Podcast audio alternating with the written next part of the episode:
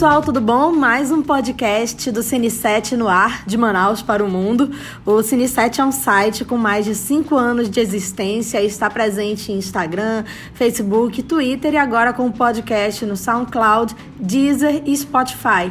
Toda quinta-feira a gente tem episódio novo. Se você tiver dicas, críticas, quer falar que os nossos textos são ruins, ou quer desabafar, né, falar da vida, né, como tá difícil, dar sugestões de pauta, é só mandar mensagem nas nossas redes sociais ou no e-mail cine7ufan@gmail.com.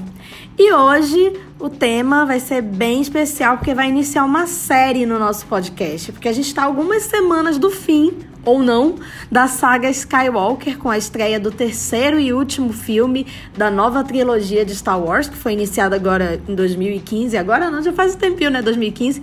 Mas pensando nisso, o Cine 7 vai respirar Guerra nas Estrelas, pelo menos aqui no podcast, com episódios especiais para destrinchar todos os filmes e séries dessa galáxia tão distante. E para começar, a gente resolveu seguir a ordem de lançamento dos filmes e por isso o ponto de partida vai ser a trilogia clássica, que muita gente considera melhor, apesar de não ter nem Jar Jar Binks, nem a grande atuação do Hayden Christensen, né? Ele aparece bem rapidinho, mas não dá pra gente sentir, né? Aquele grande... Deixa ele lá, deixa ele lá fora. Talvez ele apareça nesse novo, né? Vai que, né? Tem, tem boatos. Estou torcendo porque a interação dele com a Natalie Portman falando de areia é um dos grandes momentos do cinema. Mas esse textão todo e eu não apresentei ninguém, né? Eu sou a Camila Henriques, uma das integrantes do Cine 7. Tenho aqui dois colegas meus do site. A Rebeca Almeida, que daqui a algumas semanas vai ver o Oscar Isaac na Comic Con. Tudo bom, Rebeca? Oi Camila, boa noite. É, sempre agradeço a participação no podcast. Eu particularmente eu não escuto muito podcast, mas eu gosto muito de participar, eu gosto muito de falar. Eu acho que, para mim, pelo menos, ele consegue desenvolver melhor do que no vídeo, que a gente também faz vídeo pro YouTube do Cine 7, então eu acho que é muito mais bacana. Então vamos lá falar sobre a saga Star Wars. E a Rebeca é nossa especialista de séries, né? Então toda semana ela tá falando de séries. É, o último vídeo foi sobre a Marjorie este ano, né? Sim, Nossa quase vencedora do Emmy. Quase vencedora. Mas nos nossos corações venceu desde 2004 por Malhação. Maravilhosa. Não, tô brincando mas ela é incrível mesmo. E a gente tem também aqui o Walter Franco, que também é crítico do Cine 7 e também coordena o Cine Clube do Cine Vídeo Tarumã, da UFAM, né, que é o Cine Clube em atividade mais antigo, né, do Amazonas. Tudo bom, Walter? Queria que Oi. você falasse um pouco do teu trabalho. Boa noite, é, boa noite, bom dia, boa tarde para quem estiver É ouvindo verdade, aí. É, sim, eu faço parte do Cine Vídeo Tarumã, é um dos mais antigos, assim, em atividade em Manaus e um dos projetos de extensões mais antigos da, da UFAM também. E a gente é bem eclético, a gente passa muita coisa. A gente teve uma reformulação porque o co- coordenador antigo, que era o Tom Zé, professor da UFAM, beijos, é, se aposentou e agora está sendo na coordenação do professor Luiz e está acontecendo normalmente no, lá na Universidade Federal do Amazonas, no, no prédio da, da FIC.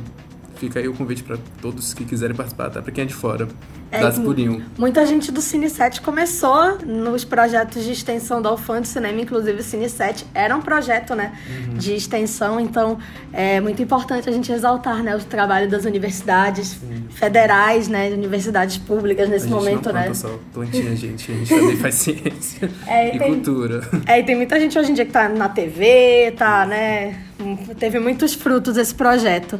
E tem também, convidado de fora, o Pedro Amaro, do canal Claquete, que é um projeto que tem conteúdo muito bacana sobre cinema. Tem podcast, vídeos, artigos. Pedro, tudo bom? Eu queria que você falasse mais um pouco do teu trabalho nesse- no canal Claquete, o que que é e como a gente pode conhecer mais. Gente, obrigado pelo convite, obrigado Camila, Caio e toda a equipe. Prazerzaço estar aqui. E sim, eu sou lá do canal Claquete. Nós fazemos podcast, fazemos vídeos e também alguns textos, tudo voltado para estudar cinema, para discutir é, do jeito fã e do jeito técnico também, né? A gente, pelo menos eu acredito que não dá para fazer as duas coisas separado. Então a gente tem vídeos, nós temos podcasts, alguns artigos também que analisam cinema. E ano que vem tô pensando, ver se eu consigo, né, voltar a filmar, se o trabalho e a vida social deixar. Então, É isso que a gente está fazendo. Acredito que os links vão estar tá nessa postagem. Quem quiser passar lá, quem gosta de técnicas de cinema, será um prazer. É muito bacana. Inclusive, tem um podcast muito legal sobre o Godard e o Truffaut. Eu tive a oportunidade de ouvir. Para quem gosta de novela e vague, de história do cinema, eu adoro história do cinema, estudar história do cinema, então esse tipo de conteúdo é sempre bem-vindo. Bom, chega de small talk, vamos pro podcast. Sou na caixa, John Williams.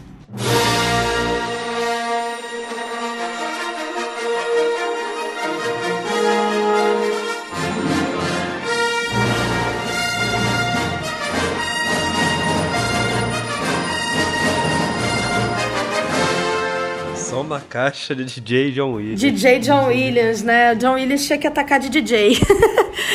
Bom, então, como eu falei no início do programa, essa trilogia clássica é considerada por muitos a melhor de Star Wars. Talvez nem tenha tanta concorrência assim. Queria saber se vocês concordam, Rebeca. Você concorda? Definitivamente foi um dos melhores momentos da saga no cinema, porque apesar de agora eu acho que nunca foi tão lucrativa a franquia desde que foi para Disney, né? Porque a Disney é especialista em fazer isso mas pelo ineditismo, por todo, toda a, a questão que trouxe na época realmente, de trazer uma saga espacial, com os personagens que assim se tornaram, querendo ou não, uma referência para filmes de saga futuramente. Então eu acho que naquela época ele foi sim um, um muito, muito inédito e trouxe coisas muito novas para a época. Então, nos cinemas naquela época, todo, até mesmo nas bilheterias também, como se mostrou muito popular, é, é uma trilogia que ela merece ser muito bem vista. E para mim, assim, se por exemplo, ah, eu já quero assistir Star Wars, eu assistiria a primeira trilogia. E você, Pedro, concorda? Totalmente, totalmente. Eu digo, né, que os fatores que fizeram a trilogia fazer sucesso e o que as outras não tiveram, e não é que seja um demérito, mas é mais uma questão que, a, que acontece. É a questão do mundo. O mundo era outro quando Star Wars chegou não tinha tantos filmes de fantasia, não tinham tantos filmes assim que tinham essa, é, essa pegada de ópera espacial. E além disso, era uma narrativa que casava muito com o que Hollywood estava respirando naquela época. Não que a trilogia de hoje seja ruim, na verdade, pelo contrário, eu adoro, adoro a Rey. Só que esses fatores fazem Star Wars ser o que é, né? Então, para mim é a melhor trilogia e uma das melhores trilogias que o cinema já produziu.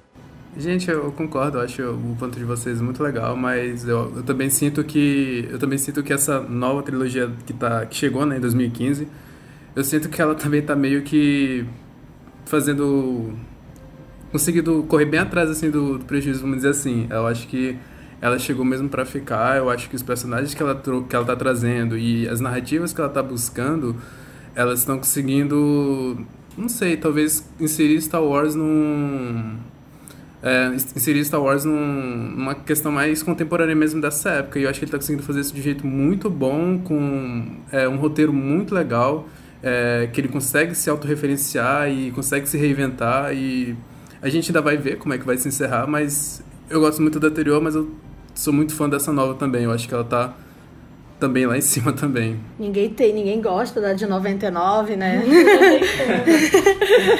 é. Não, eu gosto por questões que foi meu primeiro contato com Star Wars, mas eu concordo com vocês, Sim. assim, em termos de narrativa, de questão de começo, meio e fim, da questão da jornada do herói, que acabou virando é, exemplo, né? Uhum. Virou molde para tantas outras sagas que a gente viu depois e outras que até já existiam antes é, em livros, mas que com certeza beberam da fonte de Star Wars na hora de ir pro cinema, né? Como uhum. é, Senhor dos Anéis, a gente teve Matrix, porque todas bebem dessa fonte da jornada do herói, né? Que Star Wars fez tão bem, né? Que talvez seja o filme, o filme exemplo, né, da jornada do herói. E eu queria saber, falando nisso, vocês lembram da primeira vez que assistiram os filmes da trilogia clássica? É, qual foi a primeira impressão? Eu vou falar da minha, porque eu sou geração nasci no fim dos anos 80 e, é, e então peguei anos 90 e eu lembro que em 97 ou 98 os filmes passaram no cinema de novo. E eu lembro de é, ver no letreiro lá do Amazonas Shopping, que tinha o letreiro é, escrito né, na, lá em cima, é O Retorno de Jed. Eu li, eu, re, eu, li, eu li O Retorno de Jed. Então, assim, foi a primeira vez assim, que, eu, que eu, eu não assisti na época, mas esse nome me ficou na cabeça. Aí eu lembro que o primeiro contato com Star Wars foi vendo Ameaça Fantasma no cinema. E aí depois quando saiu o segundo filme da trilogia nova, aí que eu comecei a virar fã mesmo, por isso que eu tenho esse apego com a trilogia do George Lucas, a prequel, né? É, e aí eu comecei a assistir. Trilogia todos. Valdemort. É a trilogia Valdemort. Ai, tadinho. Não deve ser mencionado. Eu adoro, adoro. Terceiro Isso filme. Aí. Terceiro filme vi algumas vezes no cinema, mais do que eu deveria. Mas foi aí, então. E, e, me tocou muito porque foi aí na época que eu tava começando a ver filmes mais antigos, né? Apesar de que eu não considero Star Wars 77 tão antigo assim. É, filme antigo para mim é Metrópolis para trás. é, mas eu, eu me, me tocou muito a forma como os efeitos. Eu gostei muito das transições, né? De cena, né? Aquela coisa assim, que na época eu falava, parece PowerPoint, né? transição PowerPoint que a gente viu no, no Bacurau, inclusive. E então, ficou sim. marcada, né? Como se fosse uma transição de Star Wars. Essa, a série nova, O Mandaloriano, eles fazem essa mesma Sim. transição, mesmo depois de vários anos. Então ficou muito marcado. Você lembra, Rebeca, a primeira vez que você viu a trilogia clássica? Sim, porque foi muito recente. É, eu tinha uma coisa assim, quando era muito pequena, contra sagas. Então até via assim passando na televisão, eu lembro muito bem ver Star Wars passando e Senhor dos Anéis passando assim na televisão. Eu até parava para assistir, mas eu não não prestava muita atenção naquela coisa meio que de criança. Acho que isso foi o quê? 2000, 2005 que eu comecei a ver. Eu não sei qual era o canal, mas tinha um canal que tinha coragem, acho que era televisão fechada, de passar esses filmes mais mais longos, como Senhor dos Anéis, passar as três horas, e eu ficava meio cansada. E Star Wars também não me interessava muito.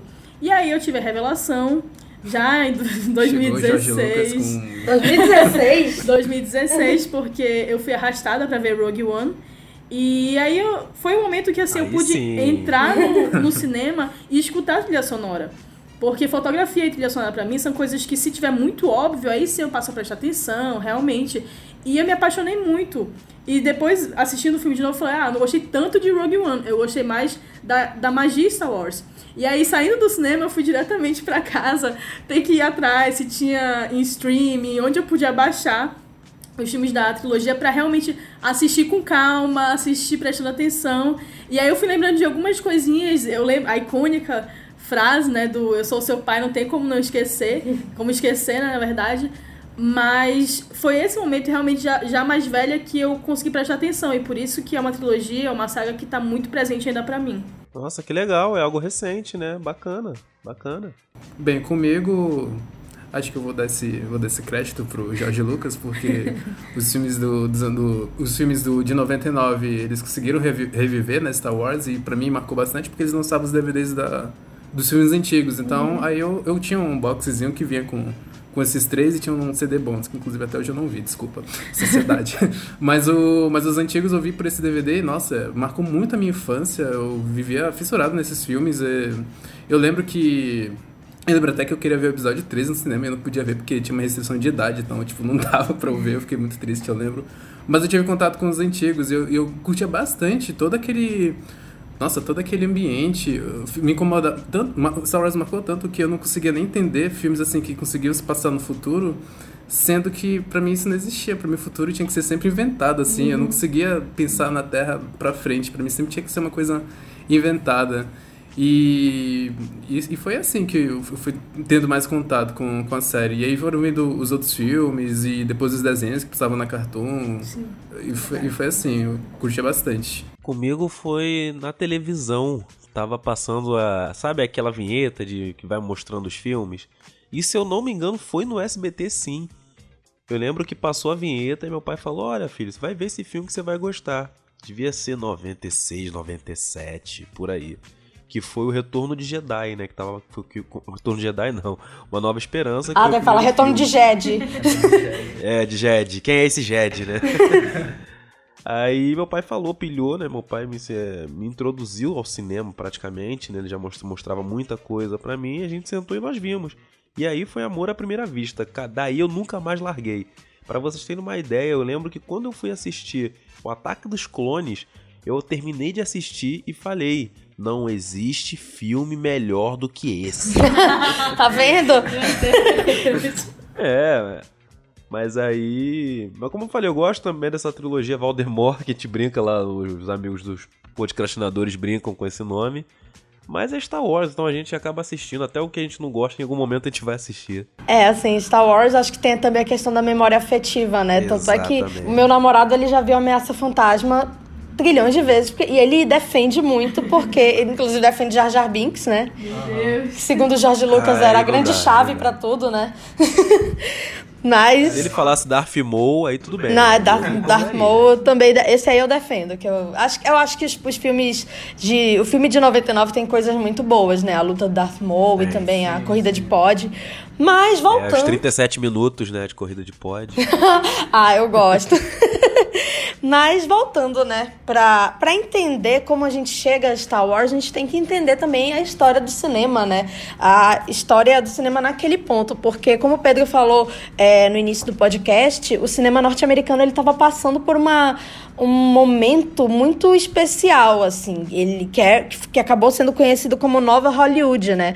O primeiro filme, em 77, estreou nesse período que o cinema é, norte-americano estava num fluxo criativo gigantesco. É, essa fase que teve início no fim dos anos 60, para quem viu o filme do Tarantino, Era Uma Vez em Hollywood, aquele cenário é exatamente o nascimento da nova Hollywood, né? Com o fim do monopólio dos grandes estúdios e a chegada de cineastas mais novos, cineastas das universidades de cinema, né? Que tinham ideias inspiradas no cinema europeu, no cinema asiático, né? O próprio George Lucas era muito fã do Kurosawa. E aí a gente teve uma é, geração de diretores mais galgada naquela ideia do cinema de autor e que despontou, como Francis Ford Coppola, William Friedkin, Michael Cimino e o Steven Spielberg. Scorsese, que é o maior diretor de cinema vivo. Total, desculpa Marveletes, Scorsese, Scorsese é, é rei para mim também. Steven Spielberg, Scorsese e George Lucas, né? E o, o George Lucas, ele é californiano, nascido no dia 14 de maio de 44, ou seja, ele é taurino, para quem acredita, né? Deve comer muito, né? Dizem que, que, que, taurinos comem muito, não sei. E, ele está curtindo o auge dos seus 75 anos agora. Mas quando ele era criança, ele era muito fã de fantasia, ficção científica, mas também de automobilismo. O que aí será que a gente já sente aí uma inclinação, né, para as corridas de pod, né, para as sequências de ação, né? Não sei se vocês sentem isso, mas pelo menos eu, eu, eu quando li eu já pensei logo na corrida de pod, né? De, de 37 minutos. é... é... Não só isso, mas também me lembra muito a corrida de Ben-Hur Pra mim também é uma referência muito grande. A gente acredita que a gente vai falar aqui. Jorge Lucas é um cara que entende melhor. Era um cara que entendia muito de cinema. Ele era, como toda a galera da geração, ele era um cinéfilo, né? Então, ele tinha referências muito fortes do cinema, não só até o próprio cinema americano, ele tinha muitas referências que acabou usando. Sim, ele era um cara que, como eu falei, ele veio da universidade, né? Ele é, estuda, ele estudou na USC, Universidade do Sul da Califórnia, onde estudou, por exemplo, a o mesma Spielberg. Do, a, a mesma do Coppola, é. É, e do Spielberg. Inclusive, ele trabalha com Coppola no início da carreira, né? E ele também vai, em, 70, em 67, trabalhar com a Verna Fields, que é uma das montadoras mais importantes da história do cinema, né? Montadora, editora, como preferirem. Eu prefiro falar montadora.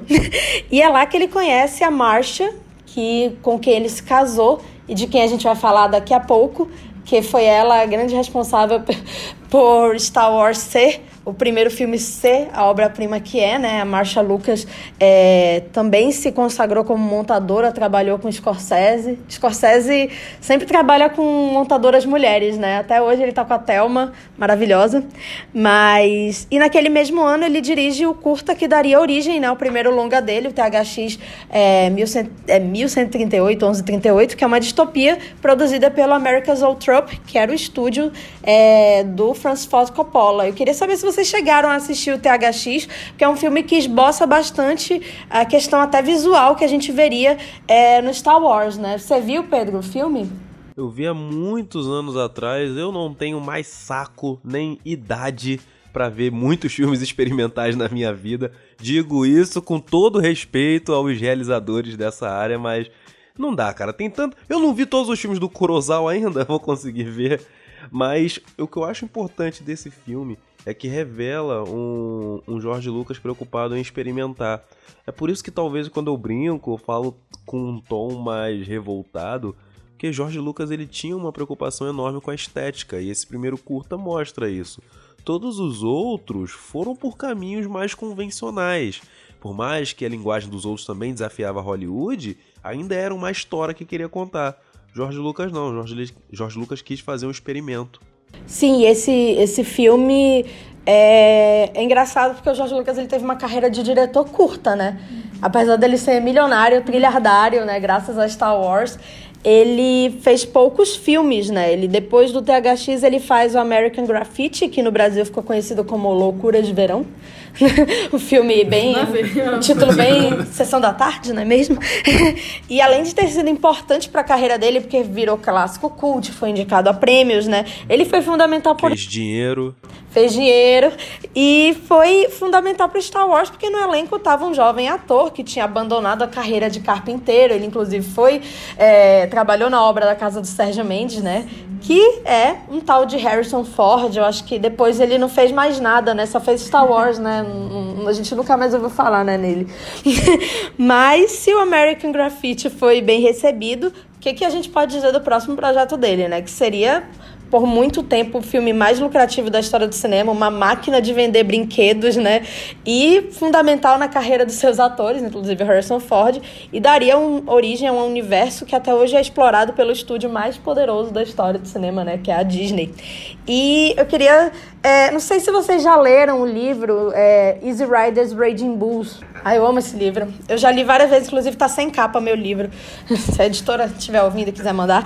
É, esse livro ele conta muito desse background que a gente acabou pincelando aqui bem rápido e fala muito de como o Jorge Lucas e esses outros diretores coexistiam nessa época, como eles colaboravam entre si e todas as dificuldades enfrentadas até levar Star Wars pro cinema, porque Star Wars ele representa já, ele já chega no fim da nova Hollywood, né? E representa já o início da era do blockbuster que a gente tem nos anos 80, o próprio Indiana Jones, enfim. E o que é interessante é que o George Lucas ele sempre sonhou em fazer o Flash Gordon. E acabou que ele não conseguiu os direitos, né? Mas aí azar do Flash Gordon, né? Que, porque ele falou, não, não querem que eu, que eu adapte, eu vou fazer meu próprio Flash Gordon, né? Foi lá e fez. e na época até se cogitavam que o Flash Gordon ia ter mais sucesso do que Star Wars. Pauline Kael elogiou mais o Flash Gordon do que Star Wars. O próprio Roger Ebert gostou, até gostou de Star Wars, mas também achou que o que o Flash Gordon ia mais longe. E o tempo mostra quem está certo, né? O Queen, né, fez lá a trilha sonora, né? É, o Queen não gravou pra Star Wars. É, mas tudo bem, a gente teve o John Williams. Se bem que eu amo Queen, mas enfim. É, o roteiro, a gente tem que começar falando do, da da espinha dorsal do filme, apesar do Jorge Lucas não ser um grande mestre dos diálogos, né? O roteiro teve muita inspiração do contexto político da época. A gente tem que lembrar que é, Guerra do Vietnã, é, era Nixon, período ditatorial em vários países, inclusive o Brasil, inspiraram muito esses filmes da época, né? A obra do Michael Cimino, né, por exemplo, ela foi muito galgada nisso. É, eu queria saber como é que vocês veem isso. Vocês sentem que Star Wars ele tem uma relevância até hoje por apresentar um contexto político? Bom, eu acho que sim. Eu acho Sem que dúvida. essa parte é, é, legal porque o filme, naquela época, ele trouxe várias coisas visualmente que são, uma, digamos, uma distração. Tem robô, é no espaço, sabe? Para mim, pelo menos, é visualmente ele me chama para vários lugares. Mas quando a gente para pra prestar atenção na história e como ela se desenvolve, e principalmente os diálogos que ela traz, aí a história é outra. Aí isso muda de figura. E é por isso que até hoje eu sou um pouco grata por ter visto os filmes já mais velha, porque isso foi, me chamou muita atenção. Eu falei, caramba, isso aqui é um contexto social, essa crítica social aqui, cara. Entendeu? E, e, é uma coisa que, assim, eu não esperava muito. A gente não espera, se a gente falar assim, pegar a sinopse do filme, por exemplo, ela não vai destacar muito esses aspectos. E assistindo o filme, parando pra olhar realmente, a gente consegue ver. E não é uma coisa tão óbvia, mas também não tá tão nas entrelinhas. Então o público médio ele, ele consegue facilmente pegar essas referências também. Sim, é, Walter, você conseguia ver, você conseguiu pescar isso da, das vezes que você assistiu o filme? Sim, sim. Inclusive, mais recentemente mesmo também concordo. Eu, vi, eu vou muito nessa, nessa coisa de quanto mais velho a gente vai ficando, a gente vai tendo mais essa, essas noções é, de como eles incluindo essas. Como eles fazendo essa, essas, essas menções assim, de forma sutil, assim, não que fosse uma coisa tão velada, né? Porque eu acho que por questões de estúdio e tudo mais, eles não, não, não iriam aceitar dessa forma. Mas o Jorge Lucas, ele sempre teve essa, essa veia mesmo, mesmo mais, mais política, assim. Uhum. Dizem as mais línguas, inclusive, que o Ataque dos Clones é uma menção à Guerra do Terror, né? Por exemplo. Então, ele sempre teve essa, essa cabeça no, no contexto político dos Estados Unidos. É quando quando um certo presidente ganhou ano passado, inclusive, acho que bombou nas redes sociais a Natalie Portman falando, né? É assim que. É, como é que ela fala? É assim que morre a democracia, com uma salva de palmas, né? Com um estrondoso salva de palmas. Inclusive, ela mesma postou no dia que o Trump ganhou, né? Ela postou na. na enfim. E você, Pedro, como é que você vê esse contexto, assim, é, de Star Wars a, a, para além do filme divertido que a gente via quando criança? Não, eu acho que é isso. Acho que até uns colegas já, já pincelaram bastante. Não penso que também é, é, é, é, Porque tem gente que, né, que Star Wars é tão grande, né, que as pessoas costumam até ver o que não tem, né? É, não que Star Wars seja uma, um objeto de grande flex, de reflexão. Mas sim, ele traz algumas ideias muito claras, né? George Lucas se baseou muito no filme O Triunfo da Vontade, que é um filme alemão sim. nazista. Então o visual é total ali, é um visual totalitário. A forma como ele vai montar a estrutura do império é uma organização fascista, com pelo menos com muitas características. É claro, quando a gente era pequeno eu não, eu não notava muito, mas hoje em dia é algo tão forte que até continua, até nos filmes mais recentes, isso é bem claro. Sim, o, o filme, os últimos filmes, quando aparece, né, o, o personagem do Domhnall Gleeson é totalmente, né, nazista, totalmente Leni Riefenstahl, né? e a gente, a gente vê, inclusive, o uso das cores, porque o Star Wars ele é muito galgado no preto, no vermelho, no branco, né, e nas cores dos sabres de luz. Eu, por exemplo, adoro estudar cor no cinema. Então, assim, a questão assim de ser a dualidade mal, bom, é, a própria nave, quando aparece o Darth Vader, ele tá envolto numa atmosfera mais soturna, né? Mais assustadora. É, tem momentos assim que a gente só consegue, na verdade, eu acho que mais com Kylo Ren a gente consegue ver mais a, a silhueta, né, dele assim, porque ele tá tão é, envolto naquele, naquele contexto. Então acho que é um filme muito cuidadoso na questão estética e isso perpassa, claro, o roteiro, né? Acho que a decupagem do filme, ela é muito precisa, né? Dá pra, dá pra dizer que o, que o Jorge Lucas estava muito preocupado com isso. Ele não estava preocupado só em fazer um filme para ganhar dinheiro. É claro que na época os os estúdios, né? A Fox estava muito é, preocupada porque tinha é, contatos imediatos do, do terceiro grau, né? Tinha outros filmes que eles achavam que iam dar mais dinheiro que o Star Wars. E que acabou que, enfim, é, o Contatos Imediatos virou um clássico por si só, mas era outro, era outra, outro viés, né? E teve outros filmes assim que acabaram morrendo na praia. O Star Wars. O, o, quem não tá muito feliz com isso foi o William Franklin, que morreu quando Star Wars chegou, né? Sim, o, o Sorcerer, né? Que, que era a aposta dele, acabou sendo. ficando. Ficando esquecido, mas é um grande filme. Procurem. Sim, é. Ele, ele mesmo é um, é um grande diretor, mas deu azar de estrear junto com Star Wars. E o que você falou, Camila, é verdade. Até a estreia muitos cogitava de ser, de ser um fracasso. O Jorge Lucas estava longe dali, ficou com medo de ligarem para ele levar um esporro. E a Fox e o dono da Fox, não sei, o responsável liga pro Jorge e fala: "Você está rico, você salvou a Fox". Sim, ele tava no Havaí, né? Ele viajou, Havaí, ele... isso, Havaí. Ele fugiu para Havaí no filme, no livro do no Easy Riders Raging Bulls conta, né, que ele foi para Havaí com a marcha, com medo. E... Isolou, coitado. Uhum. Não, o Havaí é inclusive importante na história deles, porque no Havaí também eles começam a pensar no, no Indiana Jones, enfim. Já pensando da forma como pagar de novo, né? Caso desse merda. É, não, ele já tá. Ele, ele, eu acho que ele não tem problema de pagar as contas, uhum. né? Acho que ele não se preocupa com os boletos no fim do mês. Mas o filme é lançado no dia 25 de maio de 77, em menos de 32 cinemas.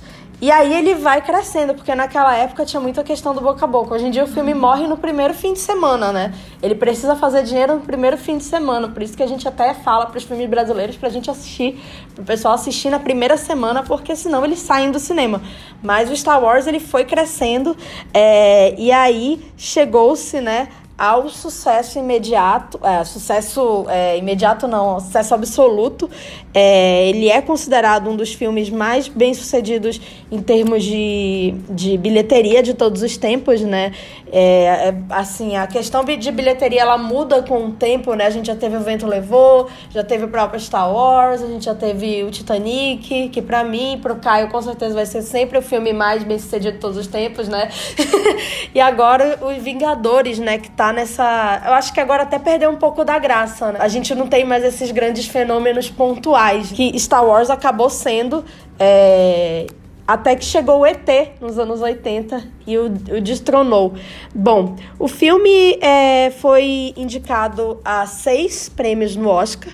É, e ele foi indicado a melhor design de produção, né, direção de arte, melhor melhor, melhor figurino, montagem, é, trilha sonora, né? Aquela trilha do John Williams, som, que na época era só som, né? Não tinha divisão entre montagem e mixagem, e os efeitos visuais. Mas a, a edição de som acabou ganhando um prêmio especial, porque o Jorge Lucas ele desenvolveu tecnologias, né? Ele foi um cara que também foi muito importante nos bastidores na questão dos efeitos visuais. Eu queria que vocês falassem um pouco é, como é que vocês veem esse pioneirismo do Star Wars no, na questão dos efeitos visuais e da estética da ficção científica, da ópera espacial. Então, os efeitos visuais para mim de Star Wars são tudo, porque o grande charme visual da, da saga é mostrar que a saga é no passado, não é no futuro, e o passado é sujo, é velho. Então, é, seria muito mais prático pro George Lucas se inspirar no que nós vimos no cinema nos anos 20, nos anos 30, ou até mesmo no Griffith, naquela abertura onde ele faz todo aquele plano sequência, onde ele mostra aquela civilização no filme Intolerância. Então, mostrar aquelas grandes escalas, tudo muito limpinho. Mas não, ele mostra algo bem sujo, bem é, bem antigo. Então, acho que isso para mim é um grande é a grande presença de que Star Wars conseguiu trazer pro público ser os personagens com barba, com olho, com olhar cansado. A gente percebe muito isso no Alec Guinness, né, o personagem do Obi-Wan e em qualquer povo da areia. Isso é muito bacana. É, o filme, ele teve uma, uma questão assim, voltando à questão assim da dúvida do estúdio, o crawl, né, aquele letreiro de abertura que virou assim, parodiado, assim, hoje é, é, Family Guy, né, vários programas depois. É, Festas próprios... de 15 anos. Festa de 15 anos, muita apresentação viu, de né? faculdade, né?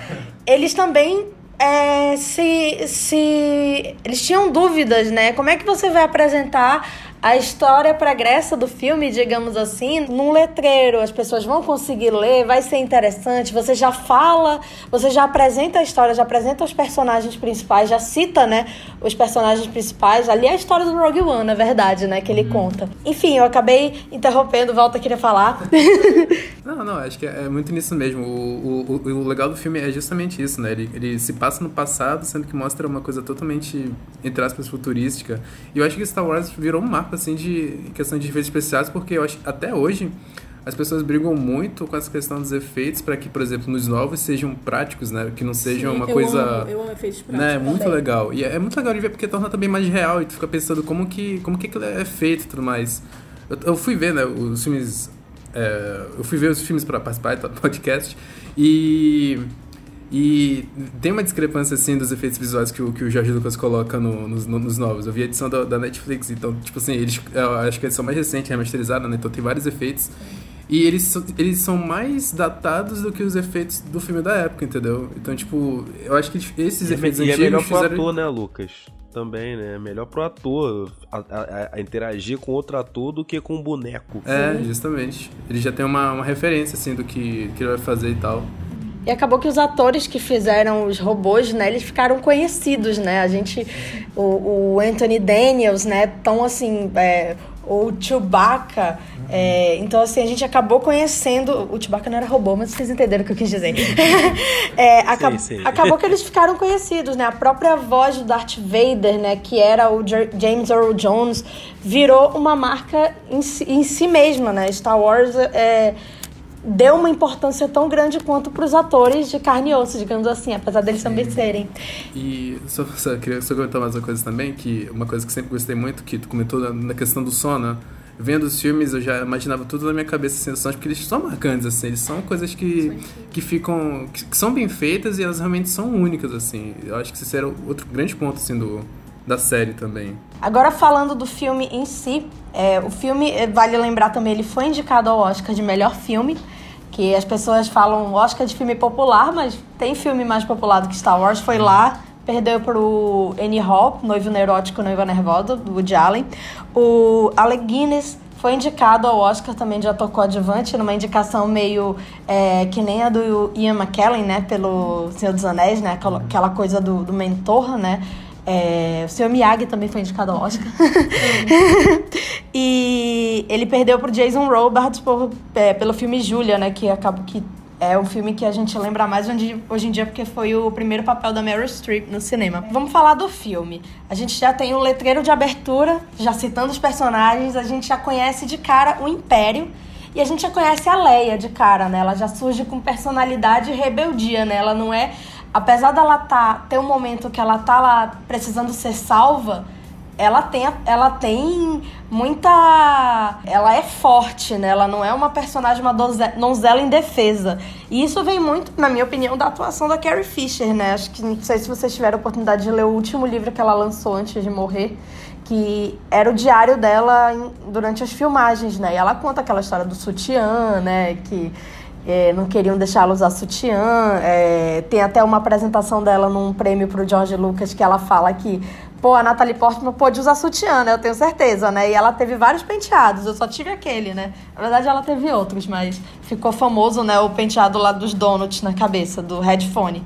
É, queria falar com a Rebeca em relação a isso, né? Como é que tu viste a apresentação da Leia no filme e toda essa jornada dela nesse, nessa trilogia? É, o bacana é porque depois que a gente cresce, né, amadurece as ideias, uh, filmes que e séries também para mim que não que eu não conseguia ver uma, uma, personagem feminina me desinteressa. Eu não, não sinto mais aquela aquela coisa, porque tem tantas Hoje a gente tem uma infinidade de, de produções, então se ela não tem para mim essa identificação mínima, é, é difícil, sabe? É difícil continuar assistindo. Pode ser maravilhoso, pode ser um grande filme, uma grande série, mas para mim mesmo, pessoalmente, vai contar isso. E ver a Carrie Fisher num filme tão antigo, eu comecei a, a perceber isso. Falei, caramba, olha que legal. E comecei a ver os diálogos dela, pra mim, a, as tiradas dela sempre foram incríveis. E isso me chamava muita atenção, essa, essa parte de poder falar. E eu sempre insisto na questão de, por exemplo, quando você coloca uma mulher como protagonista, ou pelo menos no, no trio protagonista, né, que se a gente puder dividir assim nesse trio, que ela realmente seja protagonista, que ela não esteja só restrita a ir de um lado para o outro, enfim, não tem importância efetiva na história.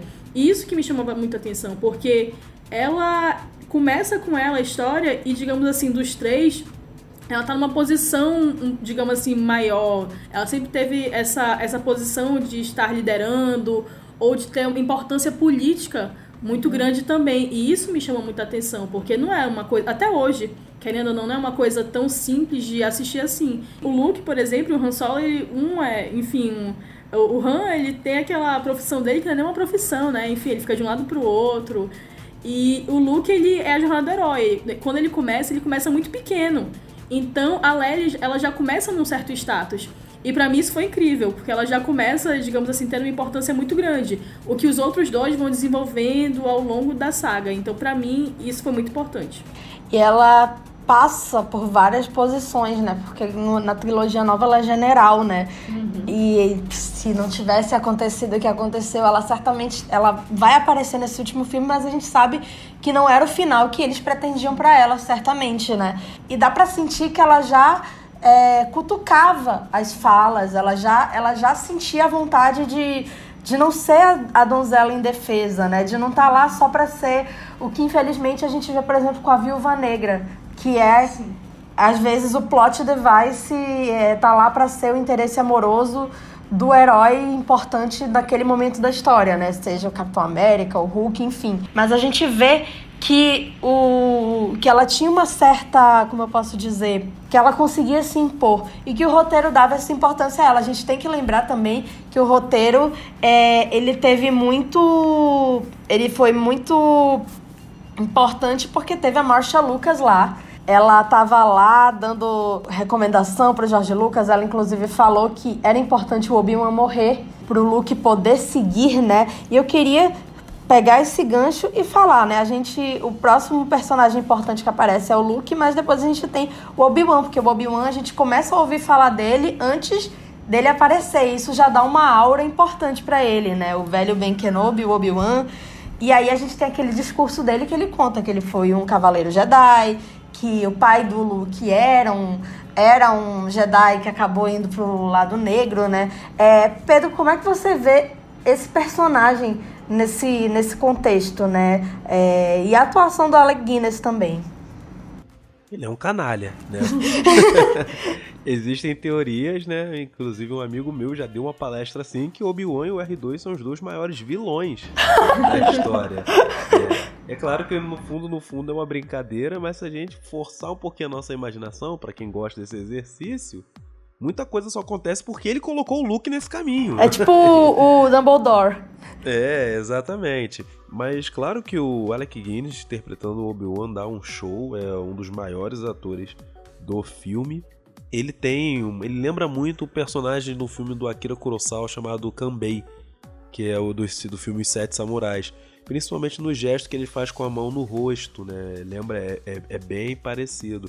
É mais um pouco da referência que o George Lucas traz do, do Kurosawa para quem ele já tinha trabalhado e só, se, só o chamava de mestre, né? Ele e o Spielberg trabalharam por, por Kurosawa. Então, eu concordo quando toda essa brincadeira que a gente faz com o Obi-Wan, claro, no fundo é uma brincadeira, mas o Obi-Wan é um personagem maravilhoso. E como é que tu vê, é, Walter, a trajetória dele nesse filme? Você concorda com a morte dele, por exemplo? não, sim, eu concordo. É, é, o, se eu não me engano, não tava. Não tinha a ideia de aparecer o Yoda. O, porque no caminho do herói, o mestre geralmente morre pro, é, pro, pro herói, né, o, o protagonista evoluir. Na verdade, em qualquer filme que a gente brinca de evolução, onde se tem uma evolução, pessoas precisam morrer ou deixar o caminho para ele que possa tomar as, as decisões sozinhos. Então eu entendo, acho muito bacana uh, é, essa decisão quando eu era pequeno eu não entendia, né? Como assim? Vai, vai morrer vai ficar mais forte, né? é, mas acho que foi uma boa escolha, né? Nem sempre ela acerta, né?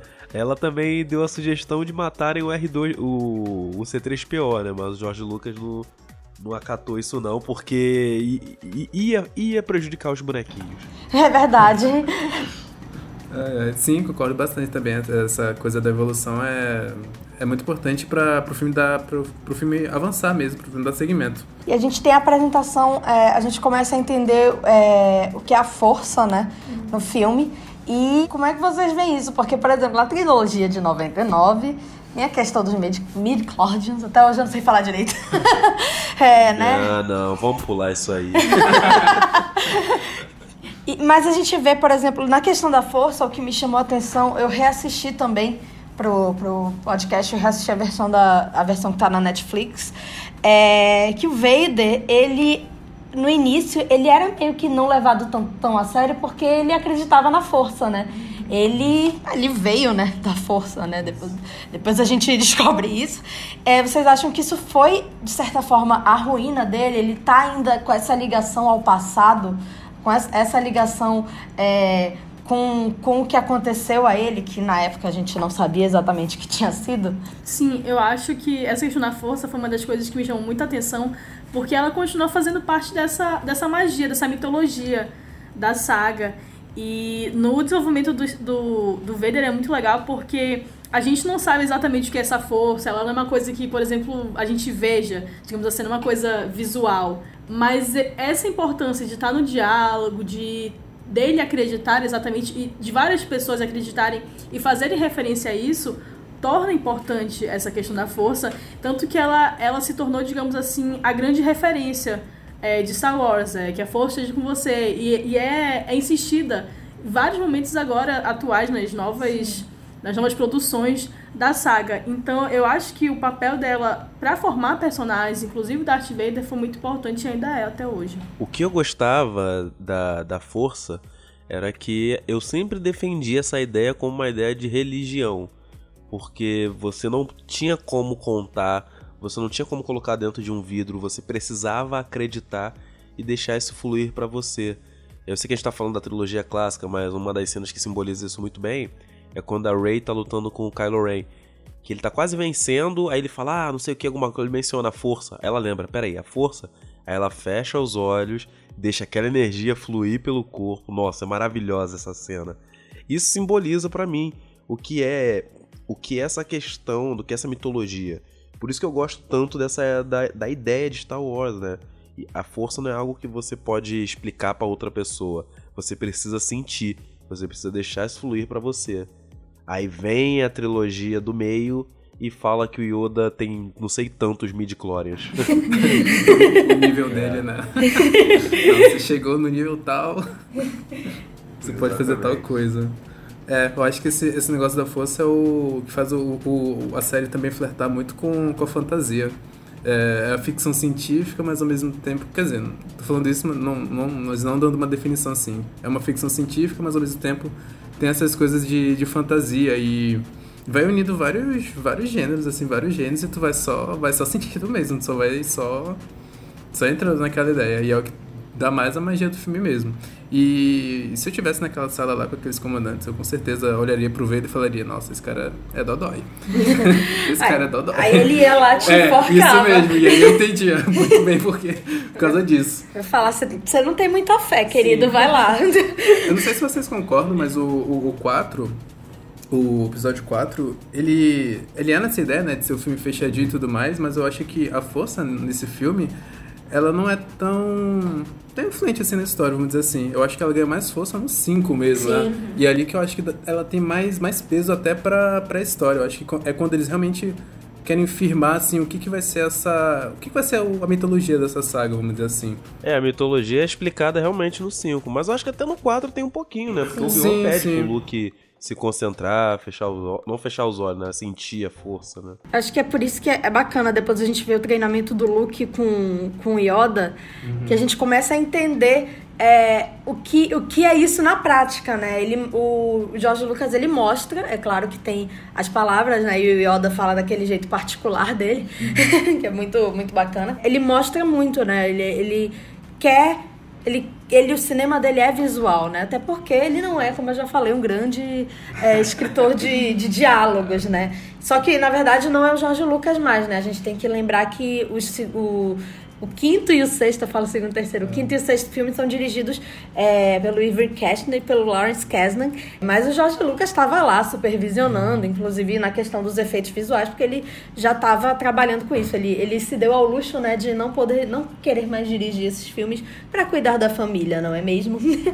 Até porque a Marcia Lucas ela pediu no momento fofoca o divórcio dele, porque ele estava muito trabalhando muito, né, e ela não estava mais aguentando. Mas voltando ao, ao Luke, a gente tem é, esse personagem, que é o principal, né? Se a gente fosse eleger dos três, é, ele seria o principal porque ele, é, porque ele é o que passa pela jornada início, meio e fim, o que ficou conhecido como jornada do herói, né? A gente tem que é, citar que tem esses dois autores, o Christopher Vogler e o Joseph Campbell, né? Que o Joseph Campbell, ele, ele foi muito importante para o George Lucas, né, na criação do universo de Star Wars, porque ele cria esse conceito do monomito, né, que em todas as é, em todas as culturas, em todas as religiões, a gente tem esse, essa, esse personagem, né? essa persona né? que cria, é, que passa por todas essas trajetórias né? da, que a gente acabou conhecendo como a jornada do herói, que aí já é o Christopher Vogler, né? que já é uma, já é uma leitura mais palatável. Eu estou tentando ler o livro Herói de Mil Faces, do, do Joseph Campbell, há um tempo, e ele é bem complexo, né, nesse sentido, que ele trabalha muito é, a questão é, não tão cinematográfica, né, a questão mais literária. É, E o filme, ele passa é, por todos esses momentos do Luke, né? O mundo comum, né? O início, a gente conhece ele lá com, com os tios dele, né?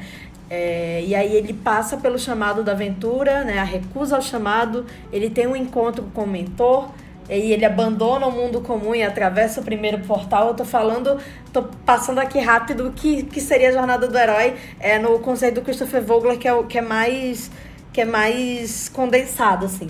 Aí a gente tem os primeiros testes, né, que eles chamam de barriga da baleia. É, aí o herói tem os primeiros êxitos, a gente tem a maior crise da aventura, que também na estrutura do roteiro, na, na estrutura conhecida do roteiro, né, aquele momento no meio do filme, né, que tem o momento que ele de, que o personagem desce mais e tá num, num conflito que ele não vai conseguir é, se, se livrar. Aí a gente tem a recompensa e a volta ao mundo comum, a ressurreição dele, né, o teste no qual ele enfrenta a morte, o teste final, e ele volta para casa com o elixir, o elixir, né, que é o momento que no Senhor dos Anéis, por exemplo, dura 40 minutos pra, mas, enfim, né? A gente tá falando de Star Wars. E eu queria saber, assim, essa estrutura, ela já tá defasada? Vocês acham, assim, que o Star Wars, é, a trilogia clássica, é, é ainda que melhor trabalha esses conceitos da jornada do herói? Na minha opinião, sim. Eu acho que Star Wars não pode ser muito complexo. Eu acho que já não funciona tanto assim. Eu acho que Star Wars é uma história simples com uma riqueza visual. Eu acho que a base é essa, né? É, um dos motivos do sucesso né, da saga foi esse. E a saga que a gente acreditava, pelo menos eu, até o ano passado acreditava que era a saga dos Skywalker. Agora eu tô começando a achar que vai ser a saga do, do Palpatine.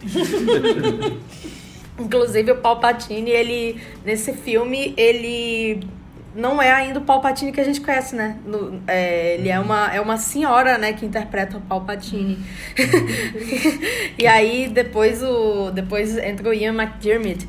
Mas, enfim, Rebeca, é, você que, que analisa muito série, né? Que hum. muita história fechada em si, né? Como é que você vê essa questão da jornada do herói? É, por que, que ela funciona tanto em Star Wars? Bom, nessa primeira trilogia, eu acho que o bacana é porque é pensar realmente nessa forma seriada. É, que em um filme tudo bem, o Luke vai se desenvolver e vai ter efeitos, ele vai conseguir cumprir esse papel dele, mas que o segundo filme, mesmo que ele ainda tenha essa mesma fórmula, traga coisas diferentes. Para que a gente chegue no final da trilogia e fale, não, esse personagem ele conseguiu desenvolver e evoluir durante todos os três filmes. Porque, e isso, por exemplo, agora na, na na criação da Ray, por exemplo, é muito mais claro, porque já sabendo que ia ser uma trilogia, então você já pode pensar, ah, a gente pode não dar um final tão fechado nesse primeiro filme e deixar isso ser postergado. E no, na trilogia, o que eu gosto bastante é essa questão de, por exemplo, aqueles momentos que ele tinha com Yoda, eram, para mim, pelo menos, iam ser momentos chatos. Quando ele começou, eu falei, putz, essa parte aqui vai demorar o maior tempão, não vai acontecer nada. Mas acabaram se tornando as partes mais interessantes. Porque, apesar de ele não estar na trama principal, naquele conflito, que tem cenas mais agitadas, cenas mais de, de luta, querendo ou não, é muito importante para que a gente entenda essa parte da força e do próprio personagem. Então, é interessante ver como, na primeira trilogia, eles deixam esse tempo ser gasto, digamos assim. Eles não têm uma preocupação de ser tudo tão rápido e, enfim, de, de deixar o personagem lá. Ele, sim, é, é uma jornada do herói, é um conceito clássico, basicão. É, mas se a gente for fazer, pelo menos, vamos fazer direito, vamos deixar esse personagem realmente evoluir. Eu acho que nessa primeira trilogia é muito importante porque quando começou, quando eu fui assistir, eu vi o Luke, né, naquele estágio dele, ele tá muito distante do que ele vai alcançar futuramente. Principalmente se a gente for contar agora com essa última trilogia, né, toda a cena incrível dele que ele teve no último filme. Então, é, tá muito distante. Então, poxa, como é que isso vai acontecer? Como é que eles vão conseguir desenvolver isso de uma forma que não pareça tão óbvia assim e que também não seja de uma hora para outra? Então, para isso, para mim, assim, apesar de eu gostar muito mais assim do Han e da Leia, da, da relação entre eles, o Luke que ele precisa ser essa pessoa mais, até mesmo carismática, por ter uma história mais simples, digamos assim, ser mais identificável, eu acho que ele consegue cumprir esse papel. Porque ele não, pra mim, pelo menos, ele não é um protagonista que me dá raiva. Uhum. Porque às vezes, nessa jornada herói, tem que ter aquele cara que me dá raiva. Harry Potter, infelizmente, Nossa. ele me dá muita raiva. E o Luke, mesmo assim, naqueles momentos que ele fica se questionando ou tendo dúvidas, eu não sinto essa, eu não consigo ter essa raiva dele. Ele consegue continuar sendo carismático.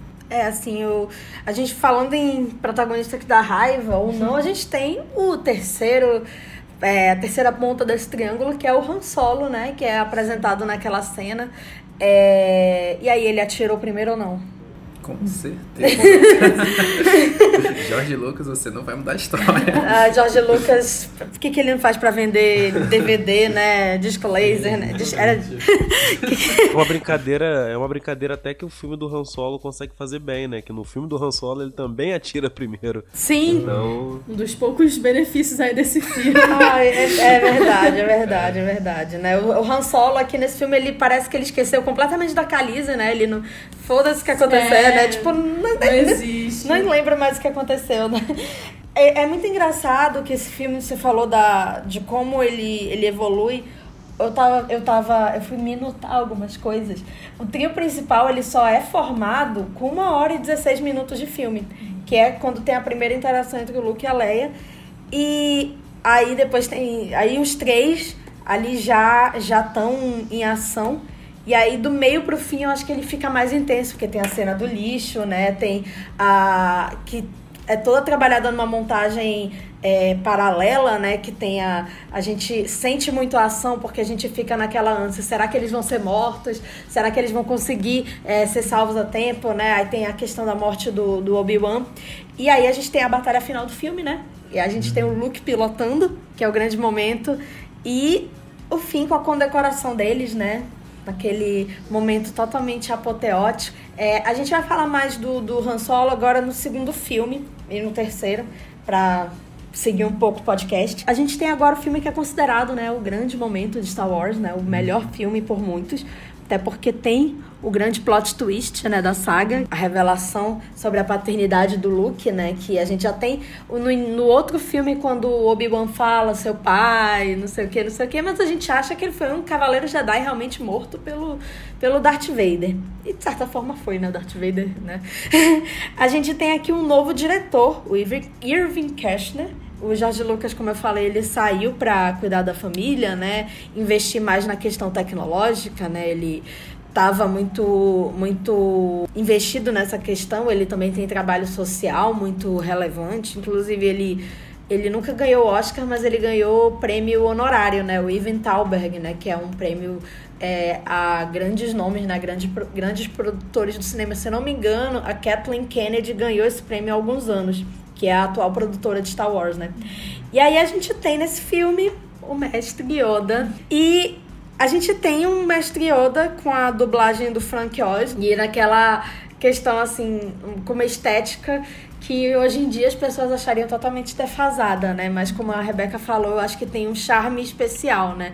E até para os atores, acho que era mais fácil. Queria que vocês falassem como é que vocês veem essa, esse personagem e qual a importância dele na jornada do Luke, né? Agora que a gente não tem o Obi-Wan presente 100%, né? É, eu acho que é trazer um novo trazer um novo mentor, né? E também definir mais, mais ou menos o que, o que vai ser a, essa mitologia do filme daqui pra frente, né? É, eu tava vendo o filme de novo, né? E é bem engraçado como ele é, como ele é apresentado, porque ele é totalmente é totalmente o contrário do que a gente ia esperar do que seria um, um mestre Jedi, que até aquele momento a gente tinha assim. Os Jedi já tinham sido extintos, né? E tinha só o Obi-Wan, e o Obi-Wan até aquele momento parecia ser uma, uma pessoa interessante. Então, ver alguém mais forte que ele era uma expectativa muito grande. Então, eu acho que a reação do Luke seria a reação de todo mundo no cinema quando quando a gente encontra, né, aquela E filho da mãe, né? figura, né? Do jeito que ele fala com ele. Sim, justamente. Não tem aquela coisa assim da, da. Não passa a mão na cabeça, né? Tá, sempre, tá sempre ironizando. Inclusive, nesse último filme, ele dá, dá uns vral no look. e como é que você vê, Rebeca, o, o Yoda? Eu acho uma sacada muito boa, porque a gente fica pensando, tá, o Luke tá órfão. Quem seria um novo mestre para ele. Se viesse um, um cara como o Obi-Wan, por exemplo, ninguém ia querer. Ninguém ia gostar. Tipo, é meio que mais do mesmo. Aí você coloca uma criaturinha de uma raça não identificada e verde, que fala ainda que, assim, ele por si só ele vai ter uma mitologia diferente, ele te atrai é, uma certa atenção. E a forma como ele fala, por exemplo, eu amo. Eu passei, acho que depois que eu assisti todos, passei uma semana falando que nem ele. Porque eu adorei, assim, querendo ou não, tem uma. Ele, ele tem essa parte do início que eu não vou dizer trash, assim, mas é uma coisa que quer um pouco a tua expectativa de ser uma pessoa que tá naquele patamar, né, de Jedi e tudo mais, mas ao mesmo tempo, ao longo da saga, ele ganha um respeito muito grande. Então ele tem, assim, basicamente uma posição de cânone. É um cara que você respeita e que ele é forte pra inexplicavelmente. E que até hoje, assim, digamos, a gente não sabe muito bem é, como ele surgiu, apesar de Mandaloriano tá aí, né, mais ou menos falando um pouco sobre isso. Não tem uma explicação muito grande, mas ainda assim, mesmo sem ter a construção pessoal, digamos assim, incrivelmente bem feita dele, é um personagem importante, é um personagem que você fala, não, você aqui é o Mestre Yoda, querido. Você não é qualquer um, assim, na saga. E ele não luta, né, nessa, nessa, nessa fase, né? Ele, a gente vê no, no outro filme, né, na outra trilogia. Então ele tem essa questão, assim, do cara elevado, né, daquele, daquele mestre realmente que é o que é o sábio, que tem aquela figura, né, em toda, na verdade, em toda a história tem esse sábio que o Obi-Wan também também servia, mas a gente sabia o background do Obi-Wan porque ele falava, ele contava a história dele totalmente, né? Pedro, a gente tem também um outro momento muito importante nessa história, que é o Darth Vader com desenvolvimento mais intenso, até porque começa a tocar a marcha imperial, né? A gente, no, na, no filme anterior, a gente tem a trilha sonora do John Williams já bem importante, a gente já tem o tema da Leia, né? A gente tem o tema principal, as músicas elas já são apresentadas, e eu queria que você é, apontasse assim qual é a importância do trabalho do John Williams na criação. John Williams que é um cara que criou um vilão no Tubarão sem precisar mostrar nada, né? Então assim, isso já aponta a genialidade dele, né? Exatamente. Aqui no quinto filme, a música, na verdade, a música tema, se a gente for pensar de uma forma geral, ela tem que ser a alma do filme. Mas aqui não só ela é a alma, como ela também comenta a postura dos heróis, ou do filme ou da narrativa. Se a gente for pensar primeiro é, no numa Nova Esperança, quando abre aquele letreiro Star Wars, é uma música alegre, pra cima, uma música que dá esperança de certa forma. Tanto que o filme fala de uma nova esperança. Agora, o Vader, quando toca a, a marcha imperial, e só toca no segundo filme, é muito interessante a gente observar que o Vader não é o mesmo personagem do primeiro pro segundo filme, pro, na verdade pro quatro pro quinto filme. O 4 filme ele grita, ele põe o dedo na cara, é como se fosse alguém mais revoltado. No quinto filme ele já fala com um pouco mais de segurança. Não que ele seja alguém bonzinho, né? Quando alguém vem falar com ele, ele já, ó, já estrangula a pessoa. e é, faz muito sentido a música tocar no quinto filme porque ele se mostra como alguém muito mais ameaçador do que no quarto filme. Tanto que no quarto filme ele não é o vilão. ele não é, as pessoas esquecem disso, né? Ele está ali apenas para cumprir ordens e participar de reunião.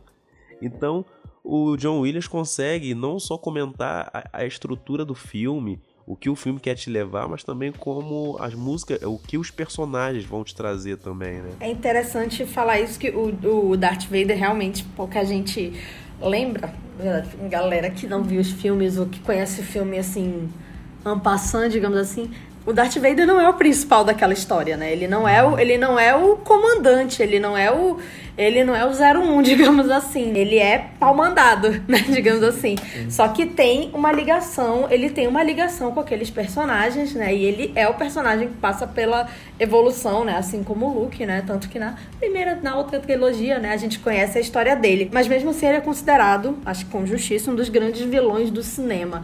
É por que, que assim, vocês acham que ele tem essa, essa, essa imponência? É a direção, é a trilha sonora, é a voz, é o conjunto? O que, que vocês acham assim, que torna o Darth Vader tão icônico? Eu acho que é o, é o conjunto mesmo. E muito também, do, muito também do mistério, assim. Ele é um cara muito misterioso, ele é um cara muito... Assim, eles vão explicando no decorrer dos filmes né, quem é esse personagem, né? Mas no primeiro momento, quando a gente encontra ele, por exemplo, no episódio 4 ele é uma presença que ela, nossa, ela tira. Ela te desconcerta, assim, porque tu não tem noção do que, que esse cara pode fazer, né? Qual vai ser a reação dele? É, no momento ele tá lá seguindo ordens do, do, do Tarkin lá, e depois ele tá te enforcando do nada, assim. Então, tipo, é muito, é muito estranho, assim, como, como que a gente vai se comportar, né? Pra mim é, é o conjunto da, da estética dele com a trilha sonora. Eu acho que isso ficou muito marcado. E pra mim é incrível, porque basicamente é uma atuação que a gente não vê, né? A gente não vê o rosto do ator. Mas a voz e a trilha sonora, elas conseguem te dar aquela sensação.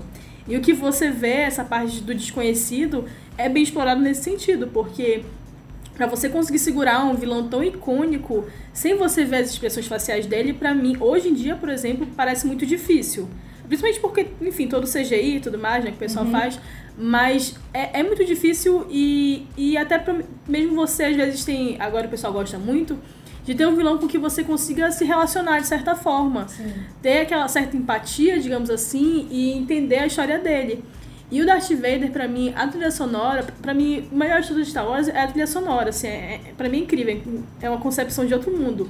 E, e, e, parte do, do Darth Vader, pra mim, é essa trilha sonora. Tanto é que eles tentam ainda forçar e reforçar e aparecer sempre que puder, porque, querendo ou não, ela, pra mim, pelo menos, ela ficou mais icônica do que a própria trilha do filme em si. Ficou a do Darth Vader. Por exemplo, cultura pop, quem não é, por exemplo, digamos, cinéfilo ou fã de Star Wars, as cenas que você vai ver, a do Luke, eu sou seu pai, que tem o Darth Vader, e a trilha sonora do Darth Vader. Ele andando né? Com, com o secto uhum. dele, né? É, inclusive já foi toque no meu celular, Marcha Imperial, quando a minha mãe ligava, era muito bom.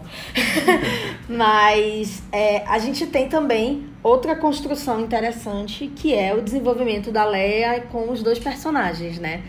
Eu hoje assistindo, sabendo qual é o papel da Leia ali naquela relação com o Luke, eu vejo a sintonia deles muito mais de gêmeos do que de tensão sexual. Sim. Como é que vocês veem essa dualidade, assim? É, inicialmente eles não eram, né, para ser irmãos. Eles realmente seria um triângulo amoroso. É, isso para mim é um fruto de uma decisão em cima da hora. Então, hoje eu vejo mais assim. É, e é claro que ela, ela, ela tem um, uma sintonia muito mais interessante com o Han Solo. Porque ela, de certa forma, vai moldando um pouco de quem o Han Solo vai vai se tornar. Então isso para mim é muito interessante na Leia.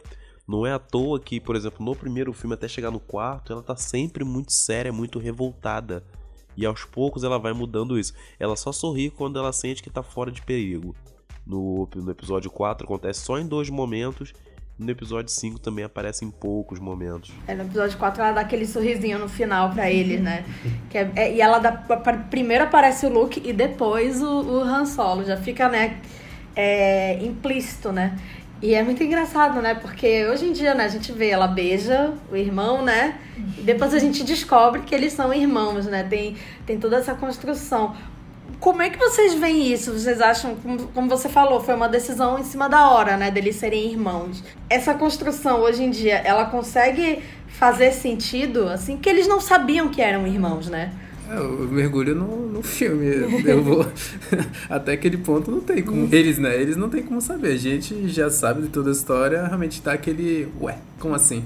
Mas eles não tem como saber disso. Então eu acho que é normal.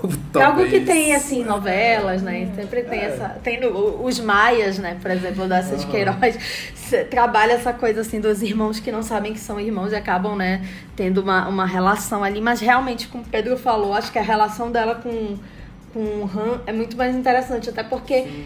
tem uma química assim dos dois serem duas faíscas, né? Sim, um contra o outro, né? E são as duas pessoas mais revoltadas no filme. O Luke não era não é alguém assim, tanto que ele sempre olha para baixo quando ele tá triste. Quem olha para baixo quando tá triste, você não respeita, né, gente? Sim, sim.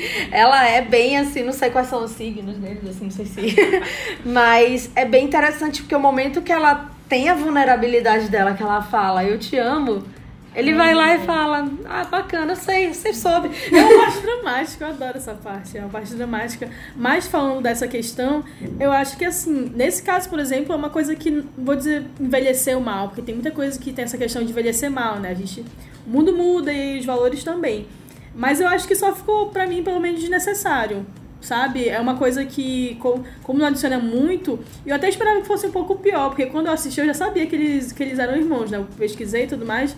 E aí eu falei, pô, isso vai rolar mesmo, né? Bora ver como é que é esse, esse beijo, essa relação. E eu, eu gosto porque, como tem tanta coisa para ser explorada em Star Wars e tanta coisa na história deles em si, na trama principal, essas conexões, essas interrelações, elas vão acontecendo, enfim, em momentos assim, que eles estão em perigo. É, é uma coisa muito, muito rápida. E a deles, em particular, da, do Luke da Leia, é muito rápida. Então, assim, querendo ou não, fica sendo só uma coisa para mim extra, uma coisa que ficou um pouco fora, mas na, não tira, digamos assim, o mérito da história. A história segue normal sem isso, e se eles quisessem tirar hoje, por exemplo, fazer uma nova versão. Se ia ser cortar é, pra vender Blu-ray. Ia dar de boa, assim, porque não, não, não uma coisa. porque é uma coisa que não interfere tanto assim. Então, se puder tirar, se eu quiser passar, por exemplo, essa cena, ou então deixar como fato curioso também, tá de boa. Acho que é, acaba sendo engraçado, né? A gente uhum. vê mas realmente a relação deles, da, da Leia com Han, suplanta e muito da química deles, né? Assim, o livro da Carrie Fisher conta assim que ela chegou a ter um, um romance com ele, né? Um caso. É, uma fé. Uma fé, né? Ele era, ele era casado, inclusive, com. Que, uma, algo que me revolta muito é que ele era casado com a com a Melissa Matinson e quando ela morreu, em vez de dizerem que ela era roteirista do ET, falaram ex-esposa de Harrison Ford morre. Mas enfim, é... aí a gente tem esse momento I Love You, I Know, que já é no final do filme, né, que foi algo assim que também não era pensado para ser daquela forma, né, mas eu acho que é uma frase que eu acho que representa o Han Solo.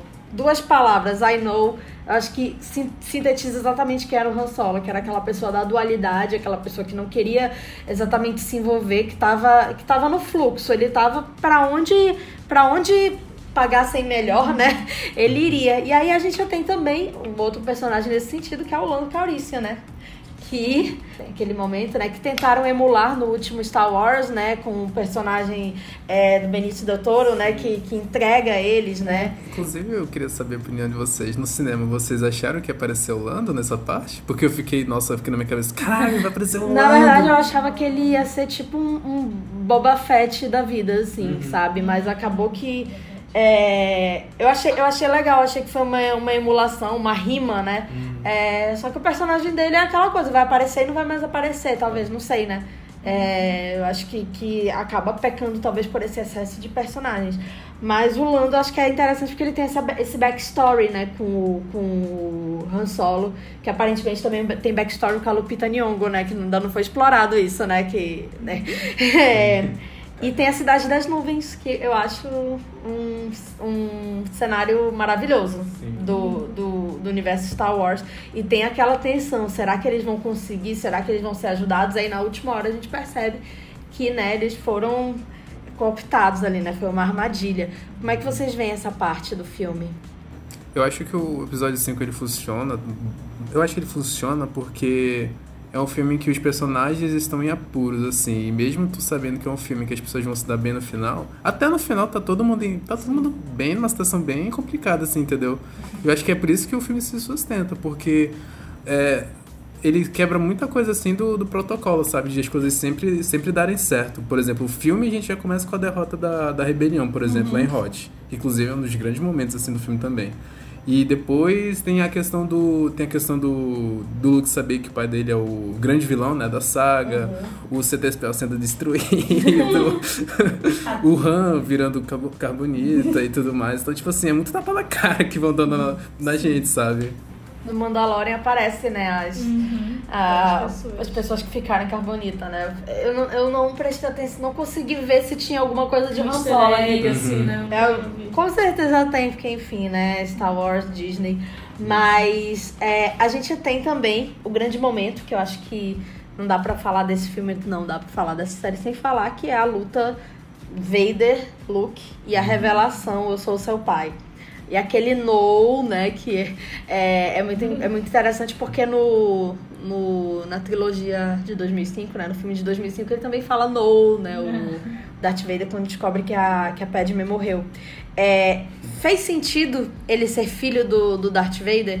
Creio que sim, né? É, é, a história é a tragédia grega, tudo gira ali em torno da família Skywalker. Então, para mim faz muito sentido E não só isso, como pra mim é, é o melhor momento do, do filme e o melhor momento de Star Wars.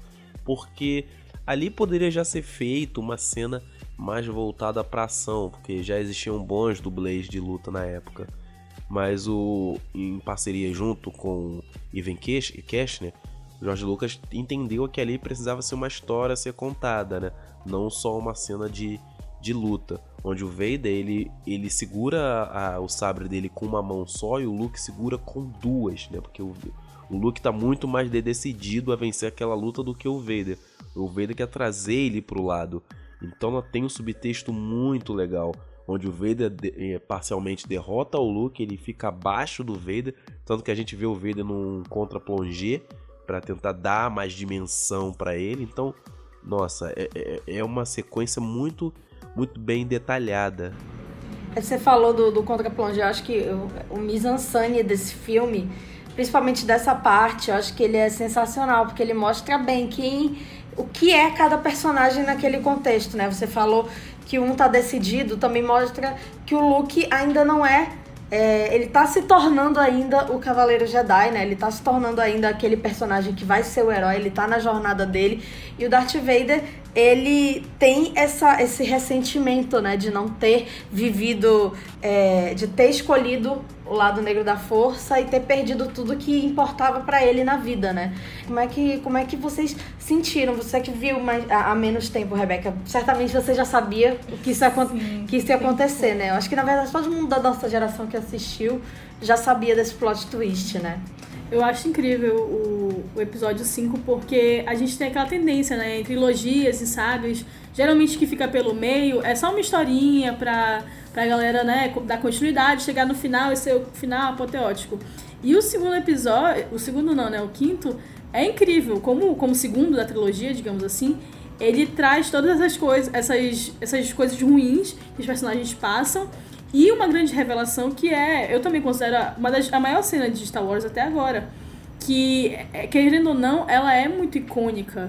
E como é legal porque sempre é colocado no, no, no plano de fundo, olha, é, sobre a, o pai ou não, sobre até essa. Que nem a Ray também, falam só uhum. dos pais, uhum. não sei o uhum. quê. Sempre fica aquela coisa no plano de fundo que tu fica até, pô, mas que insistência de falar isso, para de falar isso. E depois a gente vai e descobre. E para mim, não esperar, por exemplo, até um terceiro filme para ter todas essas revelações. É, e achar que o segundo é, é um bom momento e deve sim, como por exemplo, o filme isolado, ter todas essas partes, para mim, é incrível. É, ter todas essas revelações, não ter que esperar até o terceiro para que a gente possa ficar, digamos assim, muito, muito óbvio, ficar assim na cara, tipo, não, um mais um só pode ser dois, sabe? Esse, esse cara só pode ser, ser pai desse. Ter colocado nesse momento, inclusive, é um momento que, digamos assim, tem um, é mais ou menos a primeira luta, grande luta, assim, do Luke, ele vai, é o primeiro grande embate entre eles dois, é muito simbólico, porque é só a primeira parte, digamos assim, do que eles ainda vão passar juntos e também separados. É, então, é uma parte da construção do Luke, querendo ou não. É, não é um capítulo final, não é um ponto final, é só uma continuidade. Assim como um filme deve ser mesmo. Então, é um grande exemplo de como você pode, assim, dar uma importância muito grande para um filme que ele não seja assim, ah, eu posso passar sem assistir esse aqui, eu vou passar pro final. Uhum. Não, ele é um filme importante, mas ao mesmo tempo ele é só mais um capítulo da, daquela grande história, daquela trilogia. E, e como ele falou, tem aquela questão shakespeariana, né, operática, né, da, da tragédia do pai. E você percebe que cada um tá lutando por alguma coisa no início, mas aí no final to, é, troca totalmente, né? Porque o Luke achava que o Darth Vader tinha matado o pai dele. Como eu falei, ele matou, de certa forma, né? Ele se matou para transformar-se em outra, em outra pessoa, criatura, enfim. É, como a gente termina esse filme? A gente termina esse filme com o resgate do Luke, né? E aquele quadro que mostra eles olhando para tudo que eles vão enfrentar ainda só que sem o Han Solo, né? Então tem então uma questão mais familiar ainda, né? Que é a Leia, né? O, e, o, e o Luke já, já com aquela sintonia que pra mim eu, eu já vejo como irmãos. Eu sei que não era assim, mas eu vejo como irmãos. E aí a gente chega ao episódio 6, o Retorno de Jedi. O Retorno de Jedi. Primeiro. Quem é esse Jedi, né? quem é, pois, exatamente, tem a questão do título, né? Porque muita gente não a tradução para português, né? De Jedi, dá para entender que Jedi é uma pessoa, né? Um nome de uma pessoa. É, é realmente, é o retorno do Jedi ou de Jedi? É retorno do Jedi, né? Um grande questionamento aí do século XX. E seria, na verdade, a vingança, né, do, do Jedi, Sim. né? Porque é, esse, essa, essa era a ideia original, tanto é que eles utilizaram na outra trilogia, né? A vingança dos Sith. Tem sempre essa questão da tradução dos títulos, né? Ano passado, ano retrasado com os últimos Jedi, né? Todo mundo ficou The Last Jedi, porque Sim. tem a dualidade da língua a língua inglesa ela tem coisas assim que dá para usar de forma dupla, né? Uhum. Que, tem, que tem duplo significado, né? E agora a Ascensão, é, Ascensão, Sky, Ascensão Skywalker? Não. É, Ascensão Skywalker também passou por isso. Mas voltando ao filme, novamente Jorge Lucas não dirigiu, né? É, tem algumas publicações que dão conta de que ele queria o Spielberg para dirigir.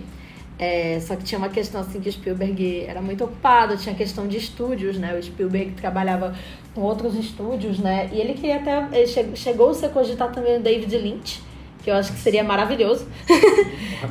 eu acho que naquela época o David Lynch já tinha. Ele tinha feito Duna já. Ele chamou o David Lynch, e essa história é verdade. Quando ele chegou nos Ewoks, falando dos Ewoks, o David Lynch falou que tava com uma dor de cabeça já, não entendia mais nada, e falou a seguinte coisa pro, pro Jorge Lucas. Lucas, você que tem que dirigir, você que pensou nisso tudo. E deu no que deu nos anos 90, né?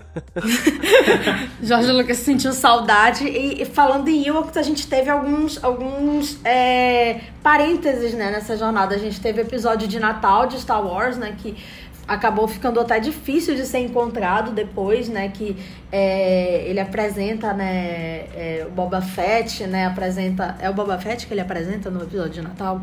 Não tenho certeza agora. Mas enfim, ele apresenta muitas, muitas situações, né? Tem o, o, o Han Solo e tal. E também tem a Caravana da Coragem, né? Que acho que foi o primeiro contato de muita gente na infância com Star Wars sem lembrar, né? Sem saber que era Star Wars, né? Os, os Ewoks. Mas eu tenho muita curiosidade de ver um Star Wars dirigido pelo Lynch, porque eu acho que é, se ele tava com dor de cabeça e sem entender direito Star Wars, imagina como é que seria nesse filme, né?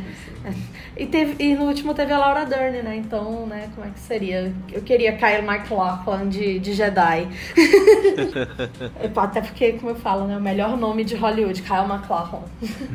Mas voltando, a gente tem agora é, eles num novo capítulo. A Leia tá lá com Jabba the Hutt, com um infame biquíni, né? Que, enfim, ela, a atriz odiava e que hoje, assim, acho que a gente analisando, ver que era uma questão assim de sexualizar a personagem, né? Até porque a Leia virou, né, aquela coisa assim, ah, o sonho de todo nerd, né? Tanto que a Natalie Portman ela já aparece toda coberta, né, em todos os filmes, até porque quando ela começou a filmar, ela tinha 14 anos. E me parece assim que os pais dela eram muito rígidos em relação a isso, né? Então, é... e eles aprenderam com os próprios erros. E aí a gente tem a cena, a cena dela, né? Enforcando o Jabba the Hutt. como, é que, como é que você viu isso, Rebeca? Essa representação da Leia nesse filme com esse biquíni infame. Já era uma questão, assim, de fazê-la como símbolo sexual, né? Até a Carrie Fisher, acho que isso prejudicou a própria carreira dela, assim, na questão pessoal dela, né? Sim, com certeza. É aquela coisa, volta para aquele arco de filmes que envelheceram mal, porque Uh, a gente olha agora, nossa, é, sabe completamente que ela foi hipersexualizada sem, sem ter necessidade. Mas quando a gente vai olhar no marketing daquela época, o que, que o pessoal deve ter pensado para vender o filme, eles pensaram na cultura pop em geral. A gente sabe que as mulheres sempre foram sexualizadas. E naquela época isso acontecia assim totalmente. Nas HQs, por exemplo, as personagens femininas sempre são sexualizadas. Então, já tendo um público fiel, já tendo um público fã de Star Wars naquela época, falaram: olha, eu acho que a gente precisa colocar aqui uma personagem que vá se tornar um símbolo. Uh, e que foi exatamente o que aconteceu. Se for olhar por essa ótica, parabéns, deu certo, odiei. Entendeu? odiei, é isso aí. E querendo ou não, ficou como símbolo, é, é uma referência até hoje na cultura pop, todo mundo adora lembrar isso. Mas é, eu acho bom e eu acho muito interessante que hoje a gente possa olhar e falar, olha, desnecessário, um, prejudicou provavelmente a atriz, é, foi um poderia ter sido feito de outra forma. a situação dela já era uma situação ruim, digamos assim, porque ela estava como escrava e tudo mais, e você ainda sexualizar uma mulher que está numa uma situação, uh, digamos assim, inferior ao homem, para mim, é extremamente problemático. Não tem outra palavra. É problemático, mas é, deve é aquela coisa. O filme não é só, infelizmente, a narrativa dele, não é só a verossimilhança dele, também é a verossimilhança com o mundo externo. Sim. E o mundo externo naquela época era outra coisa do que agora. Provavelmente ainda tem gente que vai fazer isso agora, faz coisas desse gênero, a gente sabe que tem. Mas as críticas, enfim, e a aceitação do público é muito diferente. Porque, por exemplo, a Arlequina, super sexualizada no, no filme do Esquadrão Suicida, e, enfim, mesmo sendo o filme sendo horrível as pessoas falando mal do filme por causa disso, a personagem em si deu certo. E agora vai ter um próximo filme e tudo mais. Então, ainda é feito isso. Querendo ou não, ainda é uma cara muito forte no marketing, por exemplo, porque é, Star Wars é um filme majoritariamente, querendo ou não, masculino. Tinha muitos personagens Sim. masculinos. Então, você utilizar a protagonista a personagem feminina de maior destaque para também pegar esse público que não se identifica com a personagem feminina era uma coisa muito muito volátil. Graças a Deus podemos hoje em dia discutir tudo isso. E a gente teve até o desenvolvimento maior da Leia para general e tudo mais. Então isso, essas pequenas coisas e a Rey também como protagonista, digamos assim, isso não vai apagar. Obviamente aconteceu mas mostra que é existe uma transformação, existe uma mudança de pensamento também que está fazendo, né? A própria diretora da Lucasfilm agora é uma mulher. Sim. Então, isso... ela só contratar homem para dirigir os filmes. Pequeno detalhe. Até mesmo o jogo, se eu não me engano, o jogo de Star Wars, quando ele começa, um dos últimos, é, o trailer dele é uma voz feminina. Então, a gente, eu não vou esquecer. Eu nunca vou, vou esquecer dessa, dessa problemática enorme do filme mas eu acredito que a gente possa sim explorar de outras formas, é, enfim, considerar o que foi feito na época e tudo mais. É, é uma parte, por exemplo, que eu pularia do filme, mas ainda assim não tira é, toda a história, toda a saga e, e todo o que está sendo feito até agora, né? É engraçado, assim, que os brinquedos com ela, né, de, de escrava, eles, se eu não me engano, eles pararam de ser comercializados, né, recentemente. E eu, eu ainda tenho o Funko Pop dela de, de escrava. Eu, eu não sei porquê, cara, assim, enfim. É porque eu queria muito um da Leia e era o único que tinha na, na loja, mas eu, que, eu queria muito, na verdade, o, o dela não, de general. se tu quiser vender agora, com certeza vai vender ainda. Não, talvez fica... agora, né? Raro, né? Assim, não, não, não é sempre, sempre vai ter algum, alguém, sempre vai ter aquele alguém que vai falar, não, estavam certos, não sei o quê. Na verdade, assim, a questão assim da escravidão, eu, eu, eu não tenho lugar de fala, vou falar novamente. Mas naquele contexto, realmente, ele estava querendo sexualizá-la, né? O Jabba queria, via, a via como um objeto, né? Então, talvez fizesse sentido, mas eu acho assim que a atriz, ela, ela, ela não estava confortável naquela, naquela situação. A gente sabe que a Carrie Fisher teve vários problemas fora das câmeras, né? Que foram muito intensificados pela recepção de Star Wars, pelas críticas que ela recebeu, né? pela pressão. Ela, ela não sei se ela estava pronta para fama, apesar de ser um, famosa desde a infância, né? Ela eu fico até imaginando hoje em dia como é que seria na era da internet. A, a Daisy Ridley chegou a deletar Instagram. Sim. A como é o nome da atriz que faz a Rosie Tico? A esqueci o nome dela enfim, ela também deletou, né? Porque uhum. tava assim com muito preconceito pra cima dela, porque ela não é a, a princesa linda, maravilhosa. Personagem óbvia. Ela não é a Natalie Portman, digamos assim. Agora, até falando, eu lembrei que no segundo filme a Natalie Portman fica de barriga de fora sem necessidade. Tem um momento que fica barriga de fora sem necessidade no final, né? Que era, ela tava de blusa to, é, toda coberta e aí é, rasgam, né, durante a. Durante Também a, tem aquela, aquela roupinha dela de, de luta, que é branca, ela tá com um crop, agora é cropped, né? Antes era top. Um croppedzinho, a calça meio, meio curta, assim, enfim, que ela tá. É esse mesmo, que ela é, que era todo coberto e aí eles, é. eles rasgam, né? Eles um rasgam já, né, no formato já mais sexualizado. E as fotos dela são com essa, com essa rasgada, né? E tem muitas fotos da Carrie Fisher divulgando o, o Retorno de Jedi com, essa, com esse biquíni. Ela na praia, assim, né? Dá pra ver que foi muito do marketing do filme, né?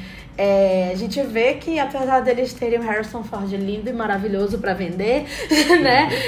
Focaram na, no ponto ali pra vender pros nerds sedentos, né? Enfim, aquela, aquela questão, assim, que, que me irrita muito até hoje, mas prefiro não, não desenvolver tanto.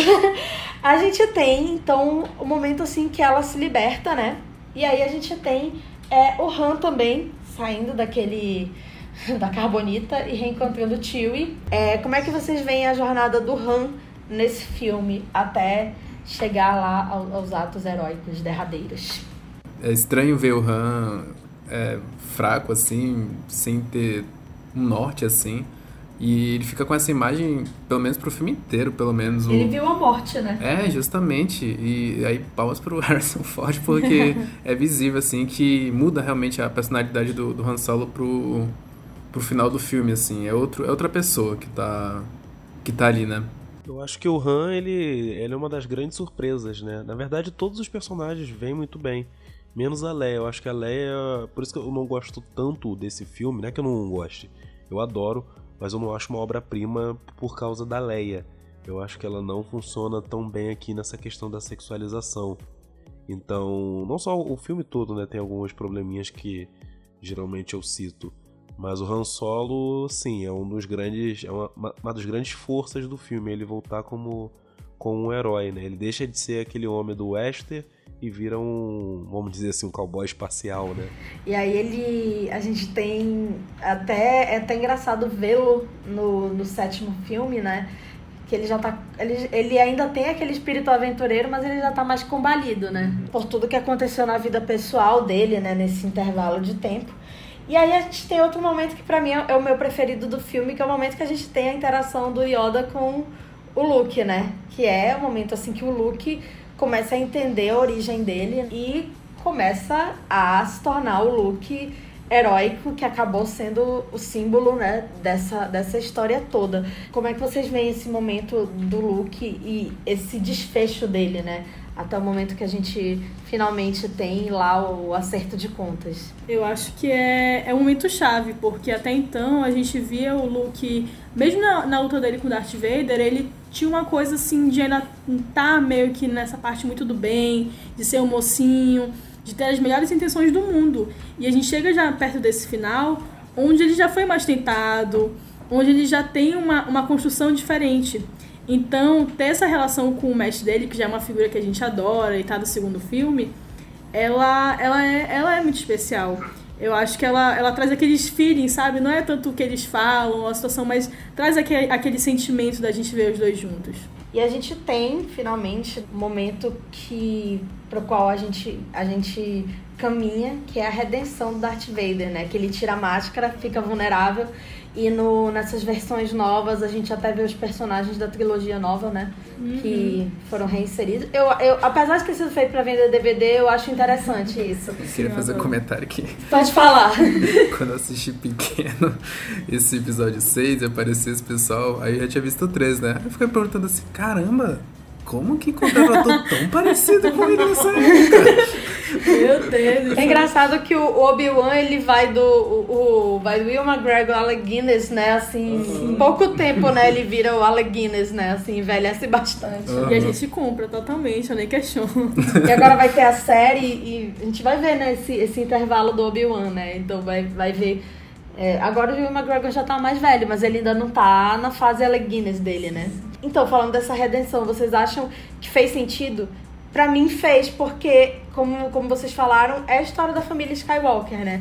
Não é um vilão sem sentido querendo destruir tudo ali, querendo dominar a galáxia. Ele foi levado aquilo pelo medo, né? Ele foi levado ao medo de perder a família dele, acabou perdendo. Fez atos, assim, é, horríveis, né? Matou crianças, né? Por exemplo. Mas. É... Mas ele tem um final justo. Que talvez agora nesse último filme a gente mude completamente o nosso pensamento, né? Também, principalmente em relação ao imperador, né? Vamos ver o que vai acontecer. Como é que vocês veem isso e como é que vocês veem também o papel do imperador nessa, nessa trilogia clássica? Eu acho legal porque, assim, eu não gosto muito das ideias de redenção. Logo no final é uma coisa muito, né? Enfim, até porque eu acho que também já peguei na época que já tava super batido. Já tinha visto, Mas- visto Harry Potter. A gente já o- visto tudo, essa o galera. Snape. Mas, mas é aquela coisa, é, é tão interessante como eles conseguem fazer que torna. que é um gancho muito grande pra ter a segunda trilogia, né? Que é, é basicamente sobre ele. Apesar de eu, eu, eu não gostar do ator que faz ele, o Anakin, é, temos Tadinho. grandes problemas com ele, com, enfim. É, para mim, isso é muito importante, é porque é, é uma. Querendo ou não, a história dele se encerra ali. Mas você quer, quer conhecer muito mais dele. É, é uma cena que funciona muito bem. E, e para mim, quer- querendo ou não, encerra, digamos assim, a construção dele até aquele certo ponto. Tipo, mais, mais à frente, o quão ele poderia é, ser desenvolvido? Acho que não existe. Digamos assim, você coloca. Mesmo sem saber que teria essa nova trilogia, você coloca a Leia, o Luke, o Han, e pensa assim, não, esses caras aqui vão fazer isso. Digamos assim, eles terminam e não, eles vão fazer isso, vão viver feliz para sempre aqui, nesse canto. Mas o Darth Vader, qual é o, o final que você pode dar para um vilão que ele seja um, um final duradouro? Eu não vejo dessa forma. Eu acho que a redenção ela deveria ser sim o ponto final e ela pode muito bem acontecer naquele instante. Não deveria, não poderia ser uma coisa, digamos assim, que a gente ia ver sendo desenvolvida ou que ficaria na imaginação aquilo. Eu acho que o final dele, como foi feito e tirar o capacete e tudo mais, foi foi final justo. Eu acho que não teria, por exemplo, apesar de eu não gostar muito da ideia de redenção, não teria outro final que me agradasse mais. Eu não consigo pensar uma outra forma que poderia ter sido feito. Até pra modificar o look, né? Pra que ele passe por aquela mudança clássica da, da jornada do herói, né? Que ele saia daquela jornada toda modificado. Até pra que agora, com o que acontece com o Kylo Ren, ele já veja, né? Tenha, te- seja, na verdade, um espelho do que aconteceu com Obi-Wan e o, e, o, e o Anakin, né? E você, Pedro, como é que você vê esse final do Darth Vader? Pra mim é o filme, né? O retorno de Jedi é o retorno do Anakin ao lado, ao lado claro da força. Acho que os três filmes não estão falando do Luke, estão falando dele. Então, pra mim isso fez muito sentido, né? Que é o único momento que ele tira o capacete, onde ele conversa. Eu lembro que isso me marcou muito quando era pequeno, ver todo aquele rosto é, é, machucado, mordido. Eu lembro que antes meu pai já tinha falado, ah, quando ele tira a máscara parece que ele tá todo machucado e tal. Meu pai já tinha me dado um spoiler. Eu acho muito bacana, assim, né? Essa, o, o filme como termina, né? E, e- e o que prova também que o Palpatine é outro mentiroso, porque ele só fala quando já aconteceu. As coisas que ele tenta prever antes de acontecer, ele erra. que ele falou antes, né? Tudo o que acontece antes, ele diz: Ah, eu previ isso, eu previ aquilo, eu previ aquilo. Agora o Luke que ele tinha falado antes, ele errou. Sim. Acaba sendo, como eu falei, um espelho, né? De tudo que. Na verdade, os filmes que vieram depois, eles são um espelho disso, né? Eles estão tentando é, montar esse quebra-cabeça. Dito isso, muda a percepção do filme depois de ver o Rogue One, por exemplo, e ver também a, a trilogia do, do George Lucas, né, que ele dirigiu depois. Rebeca, você que viu depois do Rogue One, exatamente, né? Como é que foi pra você isso? Pra mim, não, não muda. Eu, o que eu achei legal quando eu vi primeiro Star Wars é porque em Uma Nova Esperança parece que já tem uma história acontecendo. Até porque ele te dá aque- aquela sinopsezinha no início, então já- você já pega o trem, digamos assim, acontecendo. E isso deixa aberto pra mim de forma mu- muito incrível. E aí, pra mim, já depende mais se a produção é boa ou não. Por exemplo, Rogue One, achei bacana, tudo certo, beleza. Han Solo, ou so, só Solo, né? Não sei. não- Solo. Solo o nome, né? Solo. Péssimo. Enfim, Solo não deu certo. É uma coisa assim, por exemplo, que eu, eu tiro completamente a conexão com Star Wars. Eu gosto quando você consegue fazer aquele famoso fanservice, agradar e tudo mais, mas dando uma originalidade, explorando outros aspectos. Mas não perde pra mim a magia de forma alguma. Eu acho que esses primeiros filmes, a, a história em si e como são apresentados os personagens, querendo ou não, pra mim é, é muito. Até porque, por ser uma trilogia, em comparado assim com Rogue One, tem um desenvolvimento muito melhor. Então tem toda aquela questão de estar acompanhando e tudo mais. Então, pra mim, até mesmo do que essa nova trilogia que eu já peguei e pude assistir todos no cinema, eu, eu gosto mais. Eu particularmente gosto, gosto mais por causa dos personagens. Mesmo tendo a Rey como grande protagonista e tudo mais, sendo mulher, eu gosto mais da, trilogia, da primeira trilogia. Sim. É, vocês, Pedro, você, você que assistiu bem antes né, de lançarem o, o Rogue One e todas essas. Até mesmo de lançarem a trilogia de 99 2005, né? Como é que foi para você? Como é que conecta esses pontos agora? Então, mostra primeiro que um Vader fazendo movimentos que eu sempre quis ver. é, reforçando a ideia que não precisa só de Jedi e Sith, né, para você criar uma mitologia de Star Wars, embora para mim pode fazer 428 filmes só falando de Jedi e Sith que eu adoro. E, e mostra como a Star Wars precisa de cenas bem filmadas quando você pensa, por exemplo, em batalhas de naves, né? Eu sinto que eh, Rogue One faz isso muito bem. E eu acho que conectou muito, de uma forma muito certeira, os filmes, né? De uma forma tão colada que deixa até, para mim até melhorou uma nova esperança, né? Deixa até o filme, você entende agora melhor a, essa questão de perigo que o filme trouxe. Então, eu acho que foi um acerto bem grande. Bem, eu queria comentar que eu acho que esse é um ponto que é, ao mesmo tempo que é, é muito bom, ao mesmo tempo é muito ruim, porque Assim, para mim Star Wars, vendo recentemente as cenas, pegando tudo em retrospecto, é um grande trabalho em, progresso, assim, ele, em teoria não tem fim. As coisas sempre vão se conectar de uma forma que tu vai achar muito bom, sabe? Por exemplo, Rogue One, ele brinca até com isso, né? Ele, se tu pegar o Rogue One e assistir o episódio 4, é um filme único, assim, vamos dizer. Não tem um período de tempo que se passa por muito tempo. Isso é muito legal porque quando a gente, a gente que é fã ou a gente que quer só conhecer o filme e quer ir conectando as ideias, vai ficando muito legal, que a gente vai tendo mais horas, mais conteúdo pra gente ficar imerso naquele, naquele universo. Sim. O ponto ruim disso é que você cria um inchaço e você... Eu, por exemplo, eu... Vou ser sincero, eu tô muito animado para ver esse novo, esse novo filme, mas não tô nem um pouco animado para ver novos filmes ou, novo, ou novas trilogias, porque uhum. eu acho que isso tá sendo um, meio que um tiro no pé. Eu, por exemplo, não, eu comentei até com a Rebecca antes, mas isso também é muito pessoal de mim. Eu não gosto de ver série que tenha uma hora de episódio, por exemplo. Ela me disse que tem 30 minutos, né? Mas ainda não tô com aquela vontade de ver, porque eu quero dar um tempo assim pra saga pra ela ir fluindo, sabe?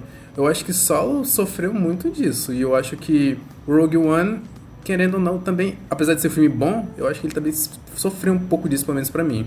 Eu acho que são filmes que se conectam muito bem, mas o que eu acho que eles tinham que pensar a longo prazo e talvez pensar em um, uma distância maior, sabe? Sim. Isso não responde todas as perguntas, até porque a gente teve a trilogia de 99 que passou bastante tempo depois, né, a produção e foi aquilo, né? Sim. Mas o mas ainda assim entrou, né, pro cânone né, do, da série e tudo mais. É, porque tem essa coisa, né, além das séries, além dos filmes, tem os livros. Isso. Tem gibis, né? Gibi, a gibi bem bem bem jovens, Sim. HQs, né? Eu, por exemplo, eu tentei ler a a, a, o, o livro. É, como é que é? O. Trilogia Troll? É, sim, sim. Eu não, não curti muito. Eu li é. o primeiro. É o, fi, é o Filho do Jedi? Não. Como é que é o nome do primeiro livro? É o do é o Ascensão do Novo Império, alguma coisa assim. Isso, alguma coisa assim. Eu, eu não senti assim, eu senti que eu tava lendo uma grande fanfic. Eu sei que tem gente. eu, eu, eu sei que é isso. E né? também tem fanfic, né? Não, é, eu não tenho nada contra fanfic, uhum. adoro fanfic, inclusive, assim, é meu, meu guilty pleasure. Mas é, e eu sinto que esse espírito foi trans, transposto pro, pro solo, por exemplo. Porque eu acho que não tem conexão nenhuma. Ele dá deixa para coisas assim que a gente não vê depois. Por exemplo, o Darth Maul, né? A gente é, a personagem da, da Emilia Clarke, que não, não tem mais nenhuma função. O, da, o, o Han Solo nem parece que foi o primeiro amor dele, né? Porque, tipo, não, não existiu, né? Não existe, não, não, é uma não entidade, digamos assim. É, apesar dos fanservices, eu adoro, adoro o Chewbacca aparecendo. Isso eu acho bacana. Eu acho que talvez funcionasse melhor como uma série com aventuras avulsas, assim. Isso, eu acho que esse é um ponto bastante importante. Eu, tinha, eu tenho um amigo que ele, ele comentou justamente isso. O, por exemplo, ele comentou que o Rogue One pra ele funcionou bastante porque eram, eram personagens que a gente ainda não tinha visto e que a gente estava conhecendo naquele filme, entendeu? Então, uhum. como, como, como, a gente comentou antes, né? Eu acho que o mistério, eu acho que vai ser sempre uma coisa muito, muito central, assim, em Star Wars. É sempre uma coisa que vai seduzir a gente pra gente curtir aquilo. Agora, tu querer fazer um produto a partir de algo que a gente já conhece e que a gente já tem um certo, uma certa, por exemplo, uma certa predisposição, o Han Solo é um cara icônico, entendeu? Como é que tu vai trabalhar, como é que tu vai querer trabalhar um filme dele assim, do nada, com um cara que a gente nem, Sim. o ator, por exemplo, nem um pouco carismático, sendo é, sincero. É, sumiu também depois. Sumiu, é, total. bichinho, né? Considerando, mas também sumiu. E, tá com ele bonitinho. E fora, que, é, e fora que foi um filme assim que... E outra coisa, eu acho que esses filmes eles têm que usar bastante pra ser também interessantes. Eles tiraram uma dupla de diretores que era muito boa, cara. Sim, teve, teve essa questão, né, do Phil Lord e do é. Chris Miller, que eram diretores assim que trabalhavam muito a questão assim da comédia, mas não era aquela comédia pastelão, né? Eles tinham roteiros bem irônicos, né? Eles uhum. fizeram uma aventura Lego. Isso. Que é, é um filme sensacional. É um filme uhum. que pega uma coisa assim que a gente já conhece desde a infância, poderia ser uma besteira, poderia ser tipo filme do emoji. E, e, e, e, transforma em algo que até tá ganhando suas ramificações, Sim, né? justamente. Inclusive, eu acho que eles produziram a animação do, do Homem-Aranha, né? Eu acho, né? Sim, sim. E o pessoal tava é até comentando isso. Que é incrível. É então, o melhor Homem-Aranha. Sim, eu também considero. É muito bom mesmo. Muito bom. Pra mim, o, a questão do tempo realmente é um problema, mas em questões de roteiro, para mim é indiferente. Eu acho que tem que ser boas histórias. Não precisa ser algo muito complexo, é algo de fácil entendimento. Se vai ser trilogia, se vai ser três filmes, vai ser dois filmes, eu acho que isso pro grande público não vai fazer muita diferença porque Star Wars que se, se tornou uma cultura. E eu acho que uma cultura consegue ser maior do que isso. Mais ou menos o que os filmes de super-herói estão tão se, se tornando. O que eu gostaria realmente de ver no sonho, talvez no mundo ideal, não nesse mundo que a gente vive, seria uma forma mais cuidadosa de pensar o tempo, né? Não precisar lançar cada ano, sair tudo. Por exemplo, eu adoro filme de super-herói, adoro, coleciono quadrinho e tudo. Tem filme que eu perco e não faço a mínima vontade de querer saber, sabe? Eu espero ser na locadora do Paulo Coelho, assistir é, assistiu, por exemplo, Homem-Aranha de Volta ao Lar. É, acho que o segundo, né? De férias. Enfim, eu não lembro qual é. Esse aí dele na Europa. Conheça a Europa com Homem-Aranha. Exatamente. Gente, que filme horroroso, cara. Com meia hora de filme eu já não aguentava mais. Ainda bem que eu não paguei pra eu ver. Eu paguei, isso, infelizmente. Então... Eu também paguei. é, enfim. Eu acho que Star Wars é isso, sabe? Eu ainda, é, eu ainda vejo uma cultura mais forte em Star Wars, sabe? Os amigos marcam, eu não sei vocês, mas eu vou de cosplay para assistir o filme, então é, eu ainda vejo uma unidadezinha ali mais forte do que os filmes de super-herói. Embora a Marvel, é, se a gente for pensar até em gente, está trazendo até mais gente do que Star Wars no cinema. É assim, eu adoro, eu adoro a cultura da. Eu não vivi isso, né? Nos, até na, na, nos, nos, anos 2000, quando saíram os filmes, eu não vivi isso, assim, de ver na pré-estreia e tal. E agora a gente vai, assim, é, na, na pré-estreia, porque eu gosto, da, eu odeio gente conversando tanto no é, cinema, mas, mas eu gosto muito da experiência, assim, eu me emociono muito, assim. Esse último filme, quando apareceu a Leia, a Carrie Fisher já tinha morrido, né? Uhum. E Sim. Teve, aqui, teve aquele encontro dela com o Luke, foi algo assim, eu tô até arrepiada falando, foi algo assim que emocionou muito todo mundo, né? Aquela luta é, da Rey com o Kylo Ren, que parece que eles estão se aliando é, parece que eles estão um contra o outro, mas eles acabam se aliando e depois eles não se aliam mais na, na sala vermelha. É sensacional, foi sensacional ver no cinema. Talvez reassistindo, eu nem tenha sentido a, a, mesma. A gente se distanciando, talvez nem ache o filme tão maravilhoso, né? Eu assisti no sim, dia da eleição sim. esse filme, inclusive, pra, pra me curar, assim. E, e eu, eu não, não senti a mesma conexão que eu tive naquele. Talvez porque eu tivesse triste, né? Porque, enfim, né?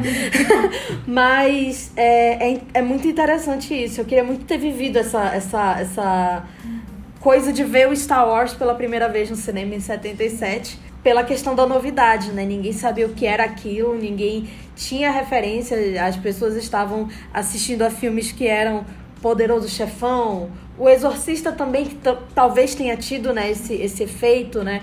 Mas eram filmes mais densos, né? O Taxi Drive. Não, não que Star Wars não seja, mas enfim, vocês estão entendendo. Espero que vocês estejam entendendo o que eu estou querendo dizer. Eram filmes assim mais sérios, né? Mais, mais realistas, talvez, né? Mais reflexivos, né? Buscavam reflexões mais comuns. Sim, aí a gente vai lá e assiste Star Wars, que tem esse viés reflexivo também, que tem é, inspirações em grandes filmes do cinema, né? No Sete Samurais, por exemplo, no Metrópolis, né? Que o C3PO é inspirado na Maria, né? Do Metrópolis. Mas ele é uma aventura, é um filme divertido. Você pode levar o seu sobrinho de 5 anos para assistir e ele vai ficar vidrado. Eu acho que essa qualidade não, não se perdeu. E eu acho que isso é, é, muito interessante. E eu acho que um dia a gente ainda vai agradecer ao filme do Han Solo, porque, querendo ou não, eu acho que ele dá essa, essa certa. Por, por ter sido a recepção muito ruim, dá aquela coisa, tipo, não, peraí, o que, que a gente tá fazendo? Sim. A gente vai continuar fazendo filmes, Rogue One deu certo e tudo mais, mas foi uma exceção. Eu acho que isso fez questionar, e aí já com a Disney Plus e o streaming, eles já pularam mais pra série. O que eu acho que não interfere tanto assim, querendo ou não, no, nesse, nesse universo cinematográfico de Star Wars. E eu acho que, querendo ou não, isso foi uma, uma parte boa, porque é, Star Wars é uma coisa que você deve apresentar para gerações, assim. Sim. Vai passar 50 anos e você vai estar tá fazendo, renovando essa narrativa, falando ainda sobre isso. E o que eu mais gosto é que não seja, não vem aquela ideia de reboot ou remake. Seja a ideia de continuidade, por exemplo, ou de explorar um personagem, ou uma raça, alguma coisa assim. Eu acho que isso funciona muito bem, porque, por exemplo, se passar 50 anos, eu tenho certeza que quem vai falar, vamos pegar um, um trio, vamos fazer de novo Star Wars aos primeiros episódios, a partir do terceiro episódio, do quarto episódio, 4, 5, 6.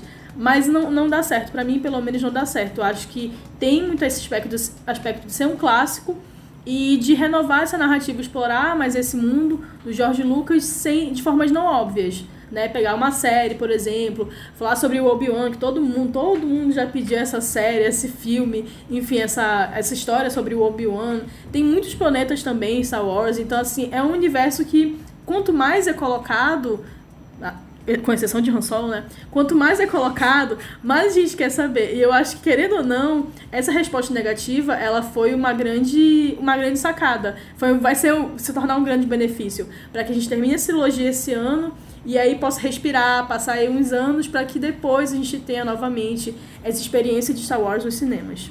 Já dizia Letrux, até o amor ser bom, ele é tão ruim. Então, o Solo tá aí vindo para contribuir aí para dessa é, forma pra Daqui a pouco, é, como eu falei quando o o Esquadrão Suicida ganhou o Oscar de maquiagem.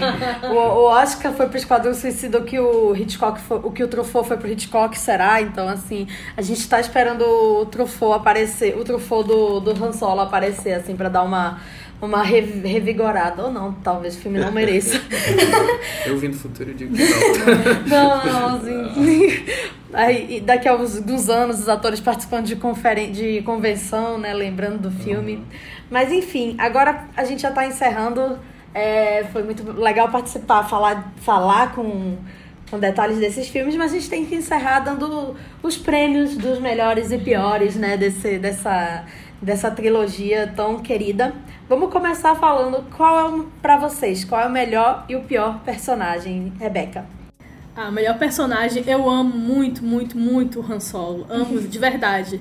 Mas pra mim a Leia sempre tá aquele passo à frente, sabe? Sempre tem meu favoritismo. Então, com certeza, a Princesa Leia, apesar do Han Solo e ela, se fossem assim, dupla, os dois, desculpa, Luke, você não entra nesse meu pódio. Bichinho. E pior personagem assim não tem como, desculpa, mas eu não consegui com a cara dele. Acho que isso é geral. Se tu colocar até, por exemplo, o pior personagem de Star Wars, ou mais odiado, ou irritante, com certeza vai ser o Jar Jar Binks. Não, mas dessa trilogia. Ai, dessa trilogia. É verdade, né? Agora a gente esqueceu. Eu vou falar, não, não botaram o Jar Jar Binks. Coloca o Moff Tarkin. É, eu pensei no. É, é, nossa, agora. Hum, deixa eu pensar. Pô, é, é, é, é difícil isso porque, por exemplo, eu odeio Papatini, mas esse é o papel dele. É, é importante. Então é difícil falar. Agora eu vou colocar Papatini, mas não nesse sentido de ser o pior, digamos assim, construção não seria, mas de me fazer sentir coisa assim, de não gostar mesmo dele, é, é, querendo ou não é ele. Camila, é pior que você diz o que? Malvado? É o pior, personagem... assim, de o que você mais odeia, assim, de. Ah, tá.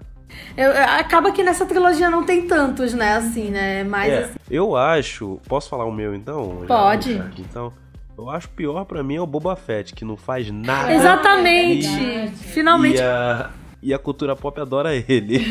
A gente acabou então... esquecendo de falar, porque para mim também é, eu não entendo. Não Sim. entendo o apelo. É. É, e para mim tem aquela coisa do, do personagem com capacete e tudo mais, e ter uma, uma adesão tão grande assim, eu fiquei bem, bem reflexiva sobre isso. É, o meu pior é o Boba Fett, e só pra. Eu vou roubar um pouquinho. O, pra mim, que é o melhor personagem, é a Leia, a melhor personagem. Mas o personagem que eu mais gosto é o Yoda, que é meu personagem favorito do Star Wars. Eu vou ficar com a Rebecca, o Han Solo ele é incrível, eu acho muito foda. Perfeito, sem Perfeito, defeitos. sem defeitos, 10 de 10. Tem, né? Mas é a graça. É passando pano. e o pior, vou ter que concordar também, Boba Fett. Não, não entendo, não entendo realmente. E eu acho muito engraçado que eu também assisti episódio 4. Eu acho engraçado que naquela cena lá com o Jabba, o Boba Fett dá um- uma olhada assim pra câmera, se faltou dar uma piscadinha. e eu fiquei perguntando pra quê, cara? Não! Eu, eu concordo, Boba Fett, não digo assim a pior, mais mal construída, mais mal, pior construída, assim. Mas eu também não entendo o apelo. Tanto é que eu, eu, eu botei no roteiro, mas eu acabei esquecendo de falar do Boba Fett, porque é um personagem que ele chegou. a- Chegaram a cogitar um filme sobre ele, né? Eu, eu, eu realmente, assim. O Mandalorian tá mostrando que funciona o personagem de capacete, mas. Boba Fett pra mim não, não tem carisma, não tem, não tem história, assim, não tem, aquela, não tem aquele charme do, do Lando, por exemplo. Ele é tão desnecessário que ele tem a pior morte da série. A morte, a morte mais idiota de toda, de toda a série. Mostra muito sobre ele, né? Sim. Exatamente. Sim, justamente. E a minha preferida é. a Leia. Eu tenho que falar que é a Leia, porque, enfim, até porque pelo. Eu, eu também eu vou muito assim do além filme, né? A Carrie Fisher acabou se tornando assim uma pessoa, uma personagem tam, também, né? Porque a gente não a conhecia, infelizmente. Mas uma personagem que, que me que me falava muito, eu achava muito incrível a forma como ela era honesta sobre Hollywood e tal. E eu recomendo muito esse livro, Diários da Princesa, que é o diário que ela escreveu na época que ela fez o, o, o Star Wars. E eu acho que dá muita dimensão à construção dela, a personagem, né? Que ela era uma atriz praticamente inexperiente, né? Tinha feito só uma ponta no, no filme Shampoo, do Warren Beatty, do Hal Ashby, aliás. E ela eu, eu acho, eu gosto muito da construção dela, até no momento assim que ela tá sendo hipersexualizada, como é, mesmo ali a gente vê que é uma personagem é, com substância, que não tá lá pra ser só o, o símbolo que, que eles queriam vender bonequinho, né? Que eu infelizmente comprei. Mas enfim. E é, Rebeca, qual a tua frase preferida de Star Wars? Ah, essa daí não tem como ser outra. É o I love you, I know. é incrível. Assim, quando, quando eu li, né, roteiro e eu pensei frase, a primeira frase que veio na minha cabeça foi essa. Depois eu até fui pe- pesquisar outras e tudo mais, né, ver se eu gostava de mais alguma, lembrando, mas essa é a imediata e não tem como, pra mim, pelo menos, não gostar. Gostando tanto dos personagens, né? E Você, Walter? Eu fico com Eu Sou Seu Pai, pra mim. Marcou realmente. Plot eu- twist, dos plot twists. Justamente, Shyamalan que se cuide, porque. porque, Ai, nossa, gente. Você, Pedro? Geralmente eu falo que a força esteja com você, mas levando em consideração o contexto do Brasil e do mundo, eu vou ficar com a frase do Yoda: Guerras não fazem ninguém grande. É, incrível. Nossa, eu, ia- eu, eu vou falar de uma assim que é só porque eu gosto da cena, mas eu, eu, eu, eu fico com I Love You, I Know, mas eu quero dar uma menção honrosa pro é, I Find You Like a Faith Disturbing, que eu, eu acho a sua falta de fé desconcertante, né? Dis, é, disturbing, como seria em português? Aquela bem Luciana de. Perturbadora. É perturbador. Eu, é porque eu gosto muito dessa cena, porque eu acho que é a primeira apresentação do Darth Vader que a gente vê. Hum, tem algo aí. Esse cara, esse, esse cara tem um calcanhar de Aquiles. E eu acho que é muito, muito interessante. É, e pra finalizar, a melhor cena. Aliás, melhor filme, pior filme vai ficar pro final, mas a melhor cena é pior cena. E nisso a gente, a gente inclui a cena de luta, né? Que você. Que, qual é o momento que vocês mais gostam? Pedro, pra começar você. A cena que eu mais gosto é a cena do treinamento dele com Yoda, lá no em Dagobah, que conforme os planos vão cortando do Yoda pro R2, pro Luke, os planos, o, os enquadramentos vão diminuindo também, o tempo também, os frames vão diminuindo.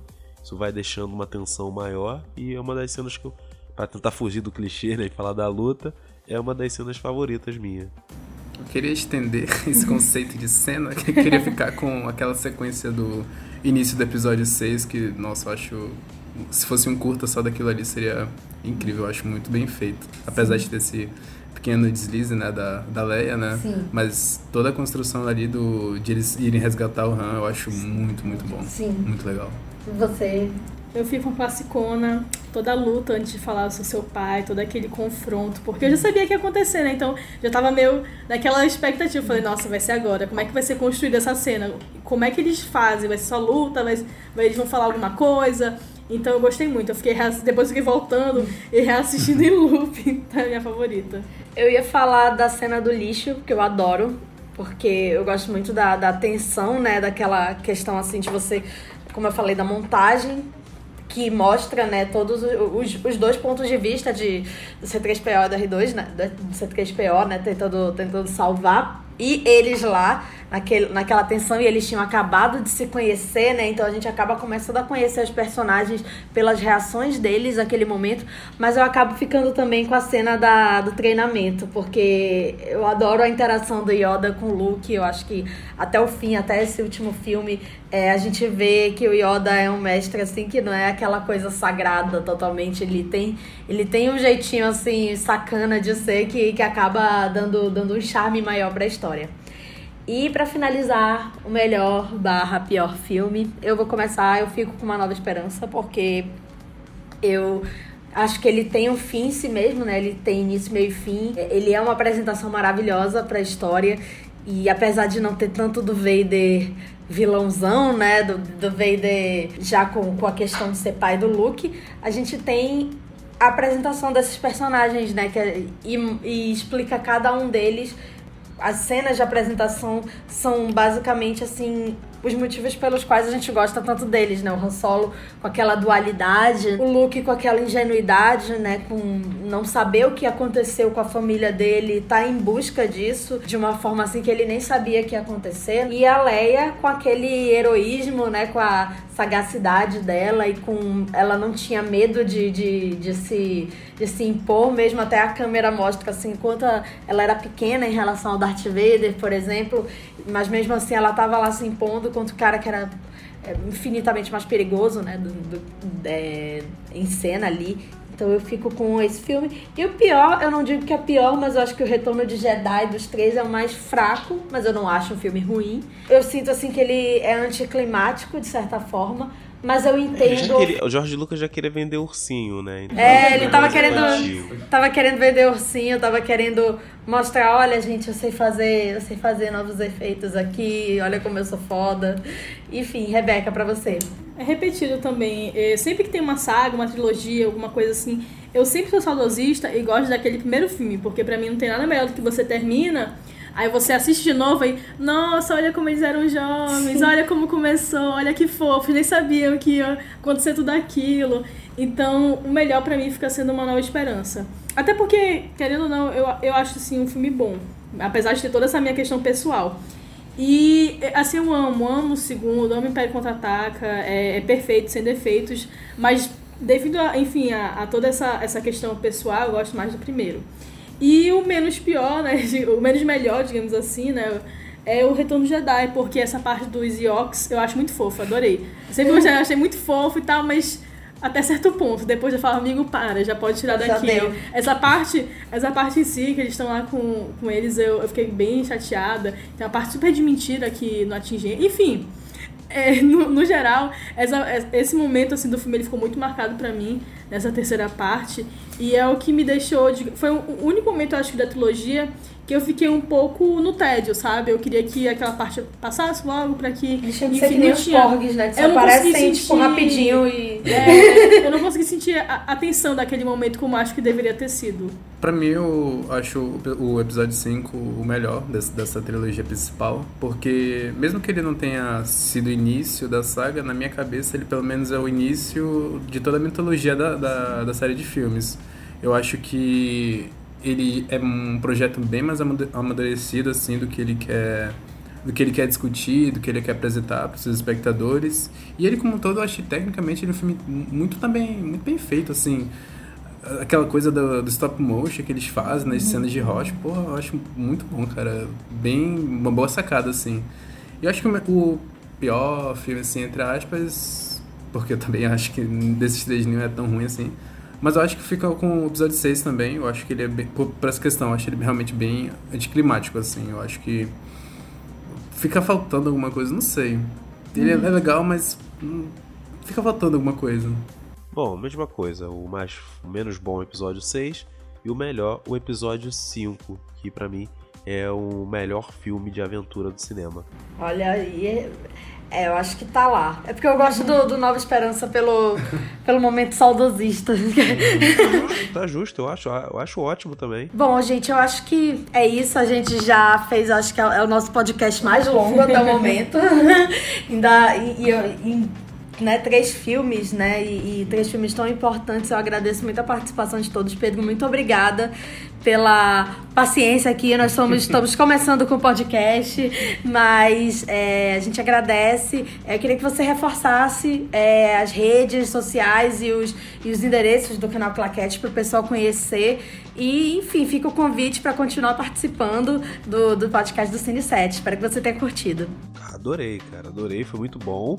É, só acho que você foi hipócrita, tá? E mentirosa, porque quem errou fui eu, tá? Quem atrasou fui eu, então. tá? É, mas agradeço o convite, quero voltar sim. É, quem quiser conhecer o que a gente faz lá no canal Claquete, só acessar www.canalclaquete.com.br ou entrar em qualquer agregador de podcast e colocar canal Claquete. Você vai conhecer os nossos podcasts. Nós temos podcast para roteiristas, se você é roteirista e quer se tornar um. Nós temos também o Claquete, que nós falamos de cinema de uma forma geral, desde Star Wars, filmes de super-herói até filmes sul-coreano.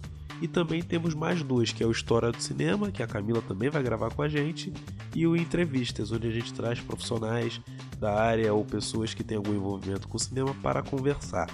Por último, mas não menos importante, nós temos um canal no YouTube.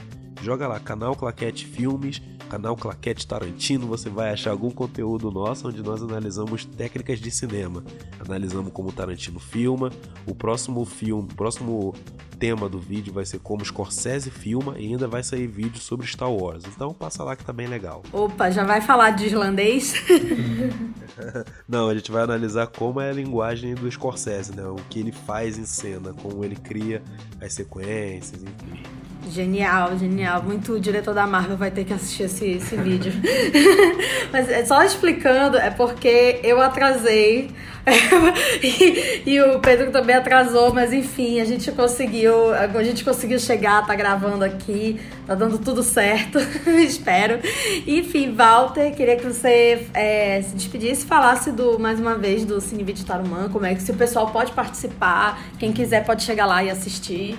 Ah, eu queria agradecer por estar aqui, pelo convite e tudo mais. Falar de Star Wars eu amo, então sempre me chamem quando for possível. E, e sigam lá o Cine Vídeo Tarumã nas redes sociais, pelo Facebook e pelo Instagram, é só jogar Cine Vídeo Tarumã normalmente que vai que vai dar no, no nossas redes sociais para vocês irem acompanhando a nossa programação. Você está fazendo uma programação também de cinema mais educativo, não é? No, com... Ah, sim, sim. É, aqui no. Aqui no. Gente, eu sou do, a gente está no Amazonas, né? E aqui eu sou um dos agentes do Cinema em Movimento. A gente está passando. É, uma, é um projeto que fala sobre direitos humanos. Esse ano a gente está com o tema de equidade de gênero. E aqui a gente está fazendo sessões com três filmes: Repense Elogio. É, O Silêncio dos Homens e Luz com uma Menina. E a gente está tendo debates após esses filmes. É, sigam o Cinema Movimento então, nas redes sociais também, para ir participando e ir, ir, vendo quando vai acontecer. É, esse é um projeto que é nacional, tá? Então ele está acontecendo em todos os estados e no Distrito Federal, então vocês podem também acompanhar as sessões, quem estiver vendo de fora, nos seus estados também. Galera, bem legal. E é isso. E você, Rebeca, daqui a algumas semanas você vai ver Oscar Isaac, Daisy Ridley. Kathleen Kennedy. ah, eu amei participar do podcast. Eu adoro podcast porque é mais fácil falar, como eu já disse, pelo, por áudio do que por vídeo, então saem essas coisas mais naturais. E, por favor, sempre que quiserem falar alguma coisa comigo ou acompanhar o Cine7, sempre no Instagram, que eu sempre tô por lá, mexendo, respondendo, e é isso aí. A Rebeca, toda semana, reforçando, ela e a Pamela também do Cine7, estão falando de séries. Vocês já falaram de The Crown? Sim! Mas ainda vai sair esse daí. Esperando, tô esperando. E Mandalorian, eu tô esperando terminar, né? Pra, Sim, pra... acho que vai ficar, infelizmente, só pra 2020. Mas eu não quero esquecer, porque eu tô gostando até agora. Eu também, também tô, tô gostando. Acho que eu vou ter que comprar um Baby Yoda. Não, e eu tô aqui escrevendo com uma caneta do Yoda. Então, assim, já, já tô dando dinheiro, né? Pra, pra Disney, né? Se bem que, enfim, não foi comprado pela Disney, mas enfim. É, então, Rebeca, é, muito obrigada, obrigada, Walter, obrigada, Pedro. Eu sou a Camila Henriques, eu tô nas redes sociais também, Camila Henriques M, meu Twitter é Scarlett A do Boa, sim, eu sou muito fã da Vivian Lee. e, enfim, eu falo sobre cinema, vida, universo e tudo mais. Toda quinta eu tô na CBN falando de cinema. E no Cine 7 eu tô esse ano com um projeto que eu juro que eu vou terminar, Caio, que é dos filmes de 1939. tô, tô criando coragem para escrever sobre O Vento Levou. que, enfim, é um filme que tem muitas camadas. Mas, enfim, gente, sigam o Cine 7. A gente está em todas as redes sociais. A gente está nos agregadores de podcast, é, Deezer, SoundCloud e no Spotify. Toda quinta tem podcast. E se vocês tiverem dicas, dúvidas, dívidas, quer dizer, dívidas não, mas se quiserem desabafar sobre a vida, o Caio adora receber essas mensagens. E também, se tiverem é, ideias de pautas, é, ou quiserem até mesmo participar, a gente está aberto aqui. E, enfim, é só falar. A gente tem o nosso e-mail cine7fan.gmail.com e as, todas as redes Cine7, é, Cine7AM. Na verdade, todas são Cine7. E é isso, gente. Tchau, tchau. Até a próxima. E toca o som aí, John.